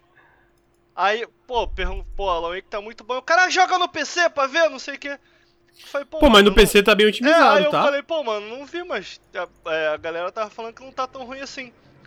Aí ele, como que não tá ruim se não dá para jogar numa 1060? Aí me pega. Aí me pega, porra. Aí os caras, pô, querem jogar jogo na Unreal 5 com uma 1060? Aí me pega, pô, me pega. Eu entendo, pô, seria ótimo se rodasse. Seria, pô, pica. Mas, pô, mano, nova geração é que a gente tem que trocar, não tem jeito, mano, infelizmente. Pô, é, eu, eu, o que me pega nisso, o que me pega Porra. nisso é tipo assim, pô, tô puto porque capitalismo sendo capitalismo, tá ligado? Tipo assim, Caraca, assim, mano. eu entendo, eu, eu, eu, entendo que, tipo, porra, num mundo perfeito, né, num mundo melhor, isso não seria verdade, isso não aconteceria dessa forma, mas, porra, vai fazer o quê? Ficar reclamando do bagulho? Tipo, Pô, mano, mano, aí, eu tipo... não sei porque, tipo assim, é, desde o PS2 que eu não tenho um bagulho recente, assim, tá ligado? Agora chegou o momento que eu de fato consigo acompanhar, assim, os jogos que saem um pouco e tal, tá ligado? Então, tipo, porra, passei 10 anos da minha vida sem conseguir jogar os jogos mais recentes e, porra, sobrevivi, mano. tô aqui, tá ligado? Tipo, acontece, pô. Porque vai fazer o quê, sacou? O mundo é assim. Pô, mano, cara, aí me pega um pouco, os caras, porra, não mas não dá pra rodar Alan Wake 2 na 1060. Pô, mano, a gente teve um salto de geração. A placa tá velha. Ué. Pô, foda, Não, e né? assim, foda, mas vale, ap vale, vale apontar que... É ah. É porque... Só pra... Eu queria... Vai, fala. É, é porque, no caso de Alan Wake 2, ele tá bem otimizado. É porque ele usa técnicas que não, não existem na série 1000, né? Tipo, é. ele tem o um lance de mesh shader. Mesh shaders, é. é, que assim, tu até pode rodar numa 1000, mas ele vai rodar meio cagado, porque ele não suporta, né? Então, tipo... Uh, ele tem esse problema, mas assim, pras recomendações que ele tem, tipo, nos settings que eles botaram, o jogo tá rodando bem. Tipo, o jogo tá rodando bem, tá ligado? Então, tipo assim, ele é um jogo bem otimizado. O que não é o caso do Ark. o Ark, um... ele é um jogo mal otimizado, né? Entendi. Não, Mas, eu, então, tô, só pra tô, falar essa eu diferença. tô comentando isso porque aí a galera, porra. O jogo é, quer o, a galera quer os gráficos. É, a galera. O, o que, que me incomoda, tipo assim, pô, a gente Cadê a razão para os novos cons os consoles da nova geração? Cadê a razão para a nova geração deles? Tá bom, então aqui tá a razão para nova geração. Pô, não roda na minha 1060. Então faz assim, vai tomar no seu cu, entendeu? O, o, game, é, não deixa feliz, o, né? o gamer de esquerda tava aí reclamando que Street Fighter 6 não roda na 8800 GT dele. Porra, aí é pica também, né, irmão? Maluco, porra, cara. Aí não dá. Queria trazer essa crítica aí. é, então, tipo assim, tem um lance de mal otimização e tem um lance de, de, tipo assim, porque, por exemplo, o, o, Alan Wake 2 é bem otimizado. Vários jogos da Unreal 5 não são, porque a Unreal 5 meio que saiu antes da hora, na minha opinião. Ela saiu meio. Em questão de otimização, ela saiu com vários problemas que eles estão arrumando nas novas versões.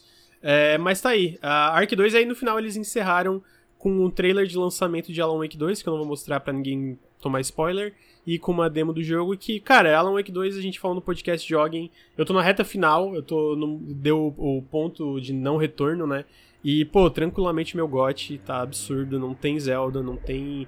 Não tem Homem-Aranha, não tem Starfield, não tem nada, mano. É Alan Wake, ano do Alan Wake 2, como eu falei há tempos, né? Ô, Lucas. É, então. Falei, amigo. Eu tenho críticas. Posso trazer uma crítica aqui hoje? Não, no Periscópio tu traz. Não. Ninguém quer saber crítica.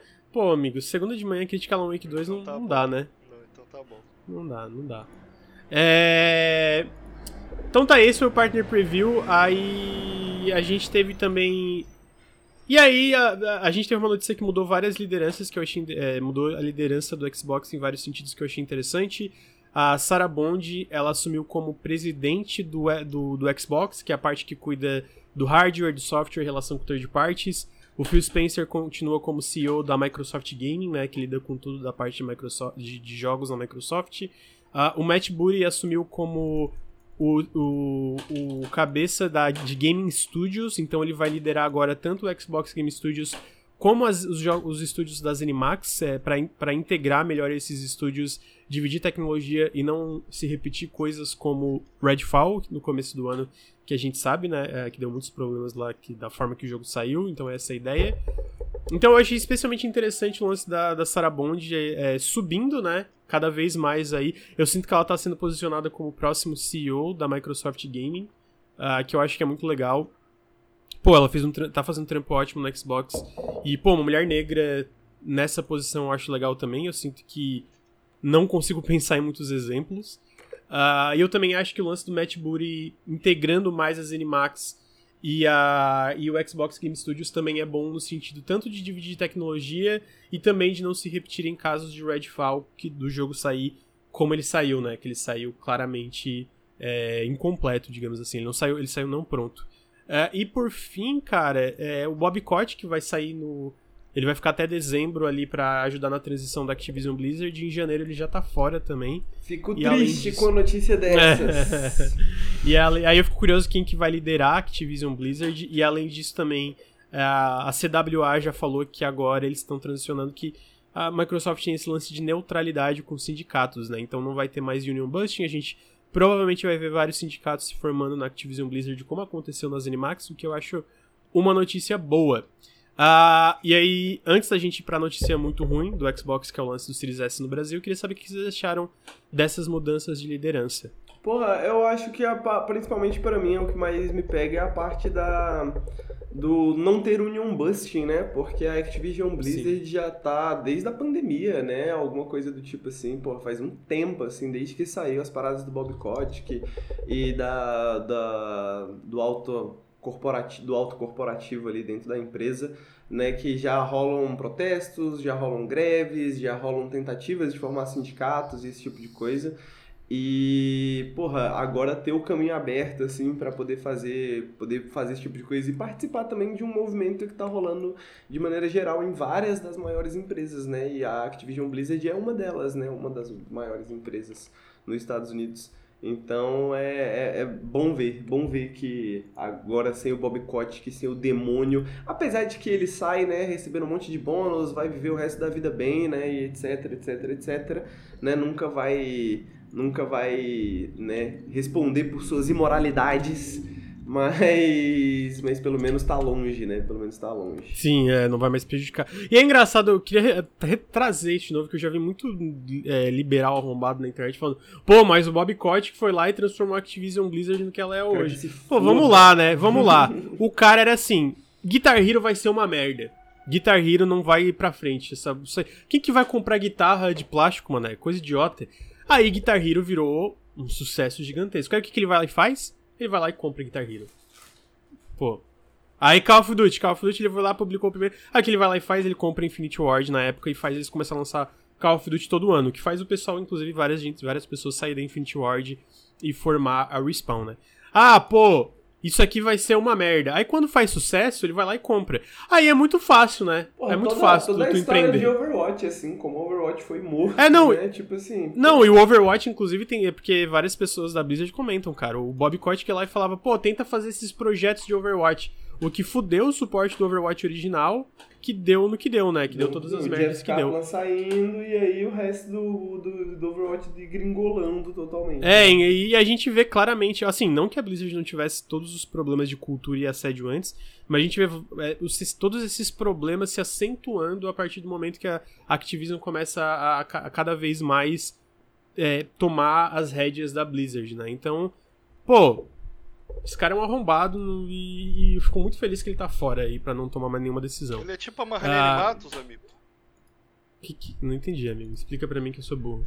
Deixa eu falar. É, deixa eu te falar. É, a gente vai fingir que é legal os caras terem colocado gente pra tomar conta da Bethesda agora. Pô, é melhor a empresa ser independente, pô. Não, mas a, mas a Bethesda ele- ela continua com o Jamie Leder como presidente dela. Eles Tipo, encheram tirou. de gente do Xbox. Antes, antes a Bethesda tava. tava. Eles não, não encostavam, né? A Bethesda ainda tava como era antes, independente. Mas, mas- não, não. Mas eles continuam como uma. Eles chamam de estúdio com integração limitada. A única diferença é que agora o Jimmy Leder vai, tipo, relatar o que, que tá acontecendo pro Matt Booty. E aí Mas o caso é é, porque, tipo. Eu discordo, considerando o que acontece, aconteceu com o Redfall e etc, eu não acho que é ruim. Seria ruim se o Matt Booty virasse o presidente das Animax, mas é tipo, agora existem é, tanto a parte de integração de tecnologia que.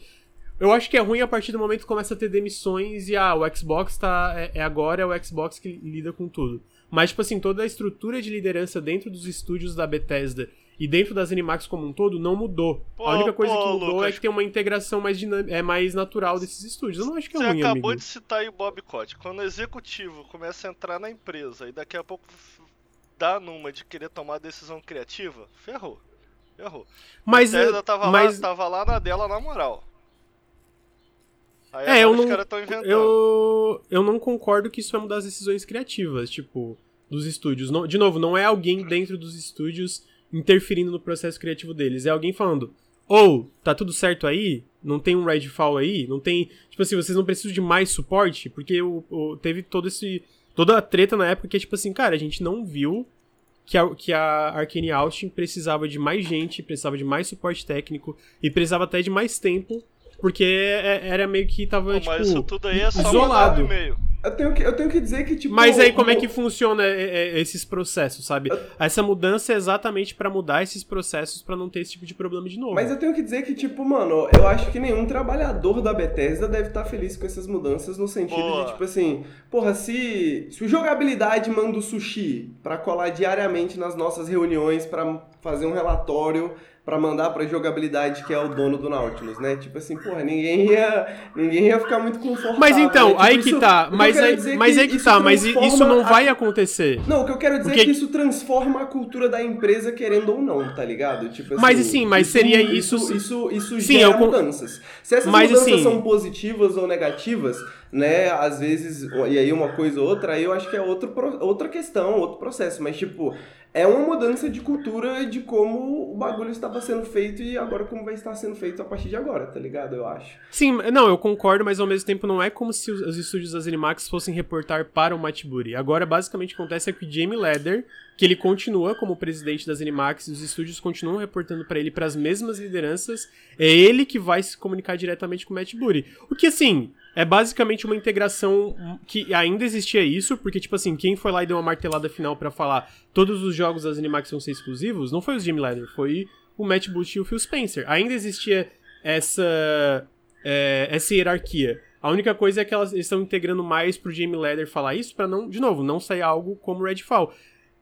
Eu Pô, acho mano, que mas não é se tu ficar um usando o Redfall pra tudo é foda. O Starfield saiu aí, pô. Eu, eu adorei. Sim, eu adorei. mas o Aí Starfield tu vai saiu aí ficar exa- pegando um exemplo ruim Mas, amigo, o Starfield saiu- os caras botarem um maluco da Microsoft te cortar a parte da independência do estúdio. Eu não acho isso legal. Mas eu, eu, eu não vejo assim, porque, tipo assim, o Starfield saiu da forma que saiu exatamente porque teve mais integração, amigo. Porque o, o grupo de. O, tipo, o próprio, o próprio Todd Howard falou, cara, o Starfield não teria saído mais polido como saiu se não teve tanta gente do, do, de Quality Assurance do Xbox ajudando. E eles, na, na carta de, de, de agradecimento especial, eles falaram, cara, o Xbox Advanced Technology Group que é o grupo de tecnologia do, da, do Series S e Series X, eles foram na Bethesda e disseram, mano, deixa a gente ajudar vocês a otimizar o jogo pra esses consoles. Então, tipo assim, isso é mais integração que ajudou o jogo. Mano, tipo, e, não, é. e, não, e não interferiu no processo criativo. Eu tá acho que é ligado? assim, tipo, ninguém é bonzinho, tá ligado? Tipo assim, eles estão fazendo isso porque eles acham que isso vai melhorar a receita deles, vai melhorar a maneira que os jogos saem, né? Tipo, independente de que mudanças de que causem, etc e tal, eles estão faz... estão fazendo isso porque é esse o objetivo, né? E aí eu acho que nesses Uhum. termos, eu acho que é uma questão de resultados, né? A gente vai ver daqui pra frente como que Ah, não, total. Isso né, daí é uma visão. etc. Eu vejo uma. E aí- Eu tenho a visão que isso não é ruim e vocês acham que vai interferir no processo criativo. É, é, Não, não, que eu não é acho que é o no caso. É mais no sentido de que, tipo assim, eticamente, eu acho que é um- uma questão, mas são corporações gigantescas, tá ligado? Tipo, não Rapidinho. existe ética pra essas É. corporações gigantescas, tá ligado? Rapidinho, eu não, não- eu não acho que é ruim. Me faz levantar uma sobrancelha, tá ligado? Tipo, hum. Entendi. Porque, Uhum. por exemplo, o Sushi começou a participar das reuniões do Nautilus, ouvi. Aí daqui a pouco o Sushi cansa de ouvir, o Sushi comenta assim, pô, e se a gente não sei o quê? Aí daqui a pouco o Sushi chega assim, pô não, vamos, vamos começar a lançar isso aqui, vamos lançar no canal do Jogabilidade também. Aí daqui a pouco os vídeos estão lá no canal do Jogabilidade só, porque é- tudo é... Vai aos poucos, a merda vai acontecendo aos poucos. Então o cara botou lá, me faz levantar uma sobrancelha, porra... Por quê? Porque esse maluco não era pra estar aí. Só isso, entendeu? Então, o sushi não era pra estar na reunião. O sushi vai tomando o cu dele lá no jogabilidade, não é pra. Ó, Tem, vamos ver, vamos É. ver. É porque eu sinto que é esse lance, que eu sinto que é a ideia do processo criativo, né? E eu sinto que o processo criativo não vai mudar. Tipo, não vai ser o Matt Booting do... É, é, eu lembro que era a mesma ideia que existia antes de certas aquisições, tipo Obsidian e tal, os caras, tipo assim, ah, o Xbox vai lá fazer, fazer jogo multiplayer, por exemplo, sabe? É, tipo, tinha eu- muito eu- essa, essa estigmatização. Porque uma época o Xbox fazia muito jogo multiplayer e só focava em Forza, Halo e etc. Eu sou da e tinha essa opinião... estigmatização... Oh. Peraí, peraí, peraí, deixa eu só terminar o argumento. De tipo, de eles entrar e interferir nesse processo criativo e mudar a cultura dessas empresas, porque eles vão botar gente lá. E a ideia é meio tipo assim, não é lá, é tipo assim, já. O, a, a liderança executiva do- dos estúdios da Bethesda não vai mudar. Essa liderança vai falar assim, ó, o jogo não vai sair quebrado aqui, entendeu? A gen- é, é mais essa liderança executiva que vai ter uma integração melhor com a liderança executiva do Xbox. O que se a gente vê nos estúdios do Xbox, não tá resultando em jogos. A, a gente vê que, tipo assim, os estúdios Xbox, se tu pega agora dessa geração, comparado a outras, eu sinto que criativamente, em questão de novas IPs, é muito mais interessante do que a Xbox One e do que o fim da era do eu Xbox só não 360. gosto que tu utiliza a, a- um, um exemplo ruim pra justificar tudo. O Xbox fez Crackdown 3 Não, também. mas- mas eu não acho-. Eu, eu, tipo Não, mas assim, era outra organização na época, Ah, tá? Eu acho Crackdown. que, tipo assim, eu acho que. Eu acho que particularmente que a cultura vai mudar, porque, tipo, inconscientemente não precisa ser, tipo, algo, uma norma, tá ligado? Mas isso muda a cultura das empresas, na minha opinião. Agora, o que a gente não tem necessariamente uma prova, né, também, é de que, por exemplo, a cultura da Bethesda, da maneira que funciona agora, funciona legal, tá ligado? Então, tipo Verdade. assim. É, então, eu não, eu não a gente não tem como presumir isso necessariamente. Então, tipo assim, é mais oversight, né? É mais, tipo, alguém olhando ali por cima, né? E isso tudo eu acho que modifica um pouco. Mas às vezes É. isso pode ser bom, tá ligado? É, Tipo, eu- eu vejo que tem- no- nos termos que as empresas. É, eu vejo que tem uma diferença porque, tipo assim, tem esse lance de integração limitada, que ainda é, que é o caso de todos os estúdios que o Xbox comprou, e eu vejo que ainda tem essa separação, porque, por exemplo, existe uma, existe um- uma sindicalização do setor de controle de qualidade das Animax inteira. Que foi que eles já estão na mesa de negociação com a Microsoft, né? Que. Só tipo assim, existiu esse. A sindicalização desse setor, da, especificamente das Animax, de todos os estúdios das Animax. E não tem a sindicalização dos estúdios necessariamente do Xbox. Então ainda tem essa. É, que eles chamam de integração limitada, que eles não vão lá e fazem, ah, não, agora vocês têm esse tipo de, de, de, de, procedimentos em relação a como vocês contratam as pessoas, etc, etc. Então eu fico na esperança que é mais um. Ah, vamos unificar isso aqui né, nesse sentido de, pô, vamos cuidar mais é, em questão de polimento, em questão do jogo não sair dessa forma, em questão disso, daquilo. Porque o Starfield é um exemplo bom dessa integração, né? Que teve a ajuda da parte tecnológica e ele é o jogo que saiu mais polido da Bethesda, na, de, tipo, de todos os jogos. Ô, né? Lucas, né? Mas definitivamente é uma coisa um, que. Tem um X9 dentro de cada empresa. Ninguém gosta de X9. Tem um cara que fica lá olhando e falando, ó. Mas não tem, esse ó, é o ponto. Não tem um cara da Microsoft na, na, na, na Arcane agora. É a mesma coisa. O que, que tem agora é o Jamie Leder falando pro Matt Booty. É, não é um cara X9, lá. Um, olha lá, tu acabou de descrever o X9. então tá aí. Agora, falando de uma coisa muito merda, injustificável, é, que é o título desse podcast, né? Que é a morte do Series S no Brasil.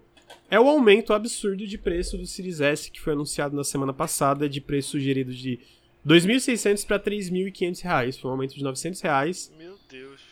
E, bicho, tipo assim, é, vai matar o console aqui no Brasil, porque basicamente tu acha um PlayStation 5 digital por 3.700 reais.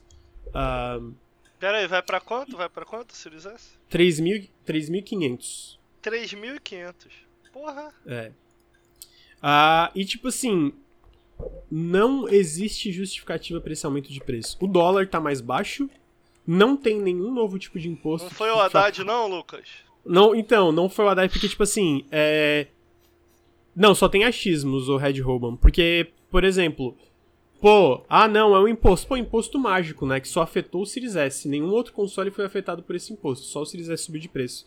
Então, tipo assim, é uma coisa muito absurda. E, tipo assim, pô, de, sinceramente, eu não acho que é exagero falar que, cara, mata o Xbox Series S no Brasil. Mata porque, tipo assim, ele virou de um console que é muito fácil de recomendar, pelo preço que era anterior de 2.600, que tu achava ainda mais, ainda mais baixo é, é, é, em Mercado Livre, esse tipo de coisa, ou em promoções para um console, cara, por que, que tu compraria um Series S se tu pode economizar um pouco mais e às vezes nem economizar mais, às vezes tu pega por basicamente o mesmo preço um PlayStation 5 digital, ou tu pode pegar um Series X e um um PlayStation 5. E, tipo assim, pô, o Series S pra questão de nova geração, para tu jogar, por exemplo, Alan Wake 2 sem ter que comprar uma, às vezes comprar um PC novo que é, é, é mais caro por causa do, dos preços da VGA e tal, era mais acessível, né? Eu sinto que muita gente entra nessa geração através do Series S. Então é muito triste ver esse aumento. Cara, não, não tem. Não tem. A, a, a, basicamente o Xbox Brasil falou, pô, cara, então, a gente não aumentava o preço mais faz tempo, então estamos aumentando, né? Caraca, cara, Essa o, foi... o que é insano é que geralmente a gente vê esses aumentos de preço, tipo, 200 reais e tal. Foi, pô, 900! É, é. Tipo assim, isso é muita loucura. Cara, o que eu achei interessante é que Bom, vocês, muita gente conhece minha história, a gente reclama muito da comunidade do Xbox no Brasil, mas eu vi uma movimentação bacana que foi a galera. Foi. Sabe, do Xbox original. Co cobrando, assim, do tipo, pô, cara, vocês vão matar o. vão matar o console. Eu vi até um, um jornalistas lá de fora comentando sobre isso, Sim. tipo, conseguiram levar lá para fora, fazer uma pressão externa que é interessante.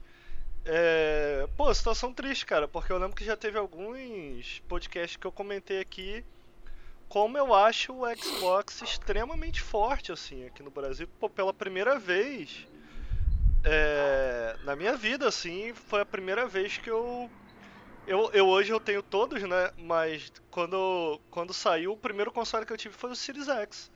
Eu uhum. sempre, sempre fui PlayStation. Eu sempre fui primeiro de PlayStation. Eu fui pro Series X porque, pô, mano, é um console foda, Game Pass, e aí tu fica imaginando, pô, a junção Series S mais Game Pass, porra, cara, é, um, é uma união de coisas que parece mentira. Quando eu paro pra pensar. Sim. Eu, moleque, com PS2 pirata, indo comprar jogo na Uruguaiana, tá ligado? Porra. É, é, juntava toda a minha grana, pegava 50 conto e saía de lá cheio de jogo. E, pô, caralho, hoje eu consigo o fato de hoje eu conseguir, pô, comprar um Series S. Porra, para de digitar aí, quem tá digitando tá fazendo um barulho da porra. Foi mal, foi mal. Hoje eu consigo comprar um Series S e assinar o Game Pass, caralho, mano. É tipo assim, é um. É um... Parece mentira, parece mentira.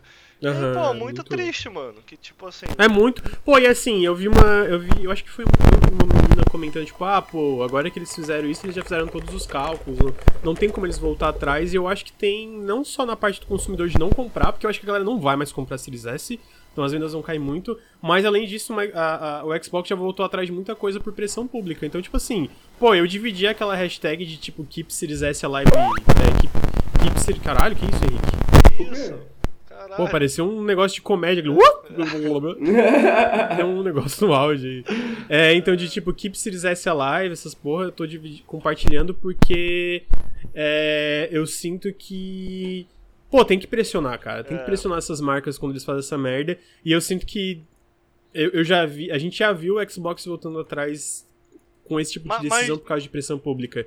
Então, tipo assim, mano, divide a hashtag, comenta, não compra essa porra desse console por esse preço, que não vale a pena.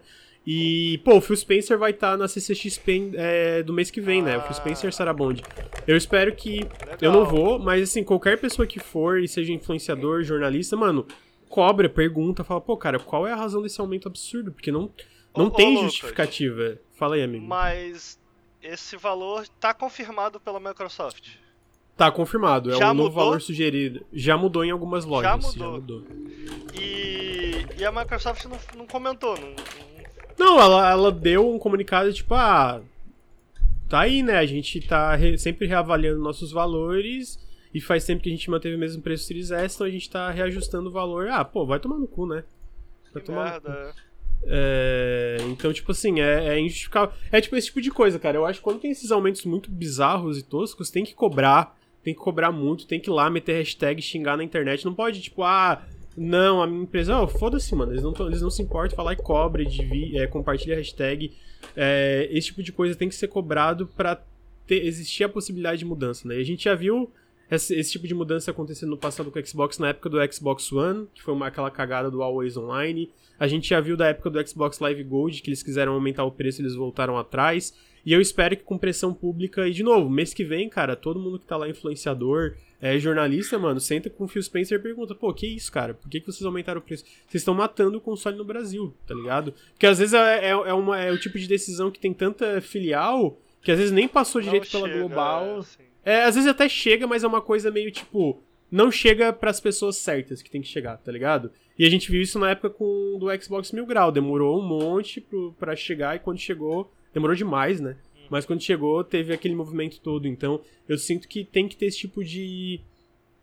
Tem que ter esse tipo de, de, de, de, cobrança, de vozes, de. E eu fico muito feliz, pô, o pessoal do Xbox Originals, que é esse, esse Twitter, né? Que que cobre especificamente o Xbox, é uma galera muito gente boa que cobra, né? Que não é o tipo de gente que fica, ah, uhul, Xbox. Então eles, eles que começaram essa hashtag do Keep Series S, é, Keep Series S Alive, eu achei bem legal, até compartilhei. Uh, porque, pô, é só com esse tipo de cobrança que tem mudança. E eu espero que tenha, eu espero que tenha essa mudança, porque vai matar o console aqui. E, pô, eu sinto que junto com o Switch, né? O Switch é outra. que ele, ele também é um console mais barato. Eu sinto que eram as duas entradas para principais as, as entradas mais acessíveis para essa geração de consoles, né? É, o foda é que, bom, o Switch ainda tem boas promoções, mas pô, não, não, não, ainda que o Switch seja um pouco mais barato, não dá para comparar, né, mano? O Game Pass é uma parada. É, o Game Pass é realmente. E o combo, o combo Game Pass e Series S, o cara poder jogar jogos de nova geração, especialmente para um público mais de entrada, né, que não é igual a gente que fica contando pixel e frame. Uhum. Que não tá nem aí, mano. Só quer jogar o jogo, tá ligado? Porra, Sim, é, uma, exatamente. É, um, é um conjunto muito foda. É muito triste que isso tá acontecendo. É, muito... Então eu espero que eles voltem atrás porque eu achei inaceitável. Tipo assim, e não tem justificativa. Eles não deram, tipo, pô, ah, é por causa de. Não, eles não deram, mano. E, e, e, é isso, tipo, aumentou o Series S, não aumentou o Series X, tá ligado? Tipo, não aumentou é, o PS5, não aumentou, né, não aumentou o PS5 Digital Edition. Então, tipo assim, não é algum tipo de, sei lá, algum novo imposto, alguma coisa que afetou o preço dos consoles. É só o Series S, o que é ridículo, é absurdo. É, então. É, e aí já teve muitas teorias de conspiração, tipo, ah, eles perdem dinheiro a cada venda do Series S. Sim, mano, a Sony perde dinheiro a cada venda do PlayStation 5, o Xbox vende, perde dinheiro a cada venda de console. É, o, o, console, por um bom tempo, eles perdem dinheiro. É, é, é um subsídio para entrar no ecossistema e ganhar dinheiro em cima de assinatura, de venda de jogo, de etc, etc, etc. Então, é, não é, de novo, não é justificativa, tá ligado? Então. Uh, então, falaram que acho que aquele lance de jogar um preço lá em cima é pra quando voltarem atrás não ter backlash. Tipo, querem aumentar o preço de 300, jogar 900. Então, eu não sei também. Eu não sei. Até agora não, não nada disso faz sentido para mim. A única coisa que ma fez mais perto. O, o, chegou mais perto de fazer sentido é que eles estão querendo deixar o mercado brasileiro, tipo, deixar de lado, eles estão aumentando o preço para vender estoque, alguma coisa do tipo, porque fora isso, mano, nada faz sentido né, nesse não sentido. entendi, mas por que deixar o mercado brasileiro? Tipo assim, deixar o mercado brasileiro no sentido, não talvez sair tudo, mas tipo, é, investir cada vez menos, que é tipo assim, cara, a gente vai vender o estoque que a gente tem aqui, vamos vender a preço alto para ganhar em cima de cada venda e, sei lá, mano, deixar e deixar o, as vendas de console de segundo plano, investir só em Game Pass de PC, coisa desse tipo, que, cara, é um tiro no pé, na minha opinião, sabe? Tipo, eu acho que o Series S pô, é, um, é, uma, é uma puta entrada pro, do, pro ecossistema do Xbox é, aqui na América Latina, então Totalmente. pra mim não faz sentido. É. é. Não, então, o lance de eles largar mídia física também é um erro, mas eu sinto que se o Xbox Series S for tipo 90% das vendas do Xbox aqui no Brasil, pô, dá pra entender por que, que eles deixaram mídia física de lado, tá ligado? Rapidinho, Agora, isso aqui. O que que significa largar a mídia física? Não, não, é não ter o jogo. Eles pararam traduzido? de produzir. Não, mídia física não tem a caixinha, né? Não, tu quer comprar, sei lá, Alan, ah não, Alan Wake 2 nem tem mídia física, ponto. Mas, mas tem, quer se comprar. tu for loja, tu encontra, não? Sim, mas eu acho que jogos novos é, eles não estão mais fabricando mídia física. Então, tipo, sabe, vai ser o Call of Duty Modern Warfare 3, ah. não vai ter mídia física do, é da versão do Xbox, entendeu? Aí vem de fora e fica mais caro, é isso? Não, não. Pode, tu pode importar de fora, mas basicamente a ideia é pra tu ir pro digital, né? Entendi. Tipo, você não encontra na loja. No... É, mídia física de jogo novo eu acho que não tem mais, pelo que eu sei. Ó, é o Marcos falou no último tendo, jogo... Eu tô tendo dificuldade de entender no seguinte sentido. Saiu Elden Ring. Não tem. Não, não ainda, ainda não tem é... mídia física no Brasil, mas sem não, então, na é loja, que... ou não? Não, mas é que ainda produzia mídia física do, do Xbox na época do, do Elden Ring, mas faz uns meses que novos lançamentos eles não produzem mais mídia física de versão de Xbox, entendeu? Ô, mano, eu não consegui entender, mas deixa pra lá. Ó, tipo assim, até o último tá, lançamento ó, presta atenção, que teve... presta atenção. Esquece o Xbox por um instante. Tá. É, vou pegar aqui é, Robocop, sei lá, só dando um tá, exemplo. Robocop. Robocop. Robocop não, não pertence ao Xbox. Tá. E aí eu nem sei se é o caso, mas vamos supor nesse exemplo fictício tá. que Robocop vai sair em mídia física. Isso. E aí, tipo, tá. não é feito no Brasil, mas chega aqui. Você encontra Robocop pra vender Ah, loja. sim, tu pode importar, às vezes algumas lojas terceiras trazem, etc. Mas, tipo, oficialmente, a Microsoft e, as empresas não produzem mais mídia física aqui no Brasil. Desses jogos novos, entendeu? o, o que isso significa que eles faziam aqui ficar mais barato, é isso? Do que trazer de fora, é isso? Ou eu, eu tô não, tentando é, entender é a diferença, tipo... Então, pensa assim, ó, pensa assim, é um, a, a, vai ser um jogo novo. A, a Microsoft fazia uma remessa desse, dessa mídia física, né? Eles faziam essas remessas e quando saía é, essas remessas de, no, de jogo novo de mídia física, vinha a versão de PlayStation, vinha a versão de Xbox e tal é, nacionalmente. Agora não, agora tu tem que importar, que é mais caro, agora tu tem que talvez pegar de alguma terceira que importou e trouxe pra cá. Não tem mais aqui, entendeu? Eles não produzem mais aqui para baratear, entendeu? Entendi. Pô, que merda. Ó, falaram, era pintado na Zona Franca de Manaus, a fábrica fechou. Ah, é? Pô, é importante, eu ouço muito dessa fábrica. E, e o PlayStation ainda faz aqui? Faz aqui ainda. Hum, entendi. Mas é isso, tipo, o, o, lance da mídia física eu consigo entender, porque eu imagino que boa parte dos consoles que são vendidos aqui no Brasil é o Series S. E o Series S não tem leitor, né? Então, tipo assim, é, é digital. Aí talvez eles botaram na balança e falaram, cara, a, sei lá, 90% é Series S, não tem por que a gente lançar a mídia física. Agora, o, a parte do Series S é injustificável, né? Enfim, uma merda. É. Mas é isso, gente. Eu tenho mais coisa na pauta, mas já é meio-dia e vinte. Uh, vamos ficar por aqui. Ricardo, obrigado pela sua presença, amigo. Pô, valeu. Pedir desculpa aí pra audiência pelo microfone merda. Aprendizados da próxima eu trago meu microfone melhor aqui pro Rio. Porque eu vim aqui pro Rio pra fazer uma companhia pra minha mãe. Vou ficar 15 dias aqui. É, mas vim aqui, tô gravando, acordei cedo. Então. O que importa é a sua companhia, amigo. Não tem favor, problema. Nem, nem tá tão ruim, nem tá tão ruim. Henrique, muito obrigado pela sua presença, amigo. Tamo junto, obrigado, chat, obrigado pessoal que tá ouvindo. Valeu, Ricardo, valeu, Lucas. Foi um prazer novamente. Então, então é isso, gente. É... Ficamos por aqui. Lembrem de apoiar a gente em apoia.se barra Nautilus. É, sigam a gente na Twitch, twitch.tv barra Nautilus Link. Sigam a gente nos podcasts, só, é, só procurar lá nos feeds Nautilus Espaço Link. Pô, sigam a gente por tudo aí, Instagram, arroba Nautilus Pô, Link. deu uma audiência hoje. Deu, é porque quando a gente tá em três é mais audiência. E tu é muito popular, amigo. Não, tu é muito amigo, popular. Sempre que tu vem. Eu, para, é, é, é tu, é tu, é tu, é tu. Não, tipo assim, não tô dizendo que não tem audiência. Eu tô dizendo que tu é muito popular. Então, tipo assim, é, dá mais audiência quando tu vem. Ah, o Henrique falou Sim. que a galera fica falando mal de mim lá no. no... Ah, mas, amigo, tu não, tem que entender é, que falam mal de todo mundo. Se o Ricardo participar, eu não quero ouvir. É uma relação de amor e ódio, porque é. toda vez que você participa, a pessoa fala que não quer ouvir você, tá ligado? Então, tipo assim, a pessoa ama te odiar. Eu acho que é um pouco sobre isso às vezes, tá ligado? Tá bom, eu gosto disso. Eu acho que eu gosto dessa relação que, a gente, que eu tenho com a audiência, deles me odiarem. Eu acho isso interessante. Então tá aí, gente. Semana amanhã. Amanhã não, vai, amanhã não vai ter notícia a bordo, porque tem um vídeo que vai sair no embargo, mas quarta notícia a bordo sai normal. É porque, né, é, é, conflitou que tem um embargo amanhã, então a gente vai deixar pro vídeo de embargo. Ah, Henrique, obrigado. Ricardo, obrigado. Obrigado a todo mundo que está ouvindo o feed ou aqui ao vivo ou lá no YouTube. Ficamos por aqui e até semana que vem. Tchau, tchau. Valeu.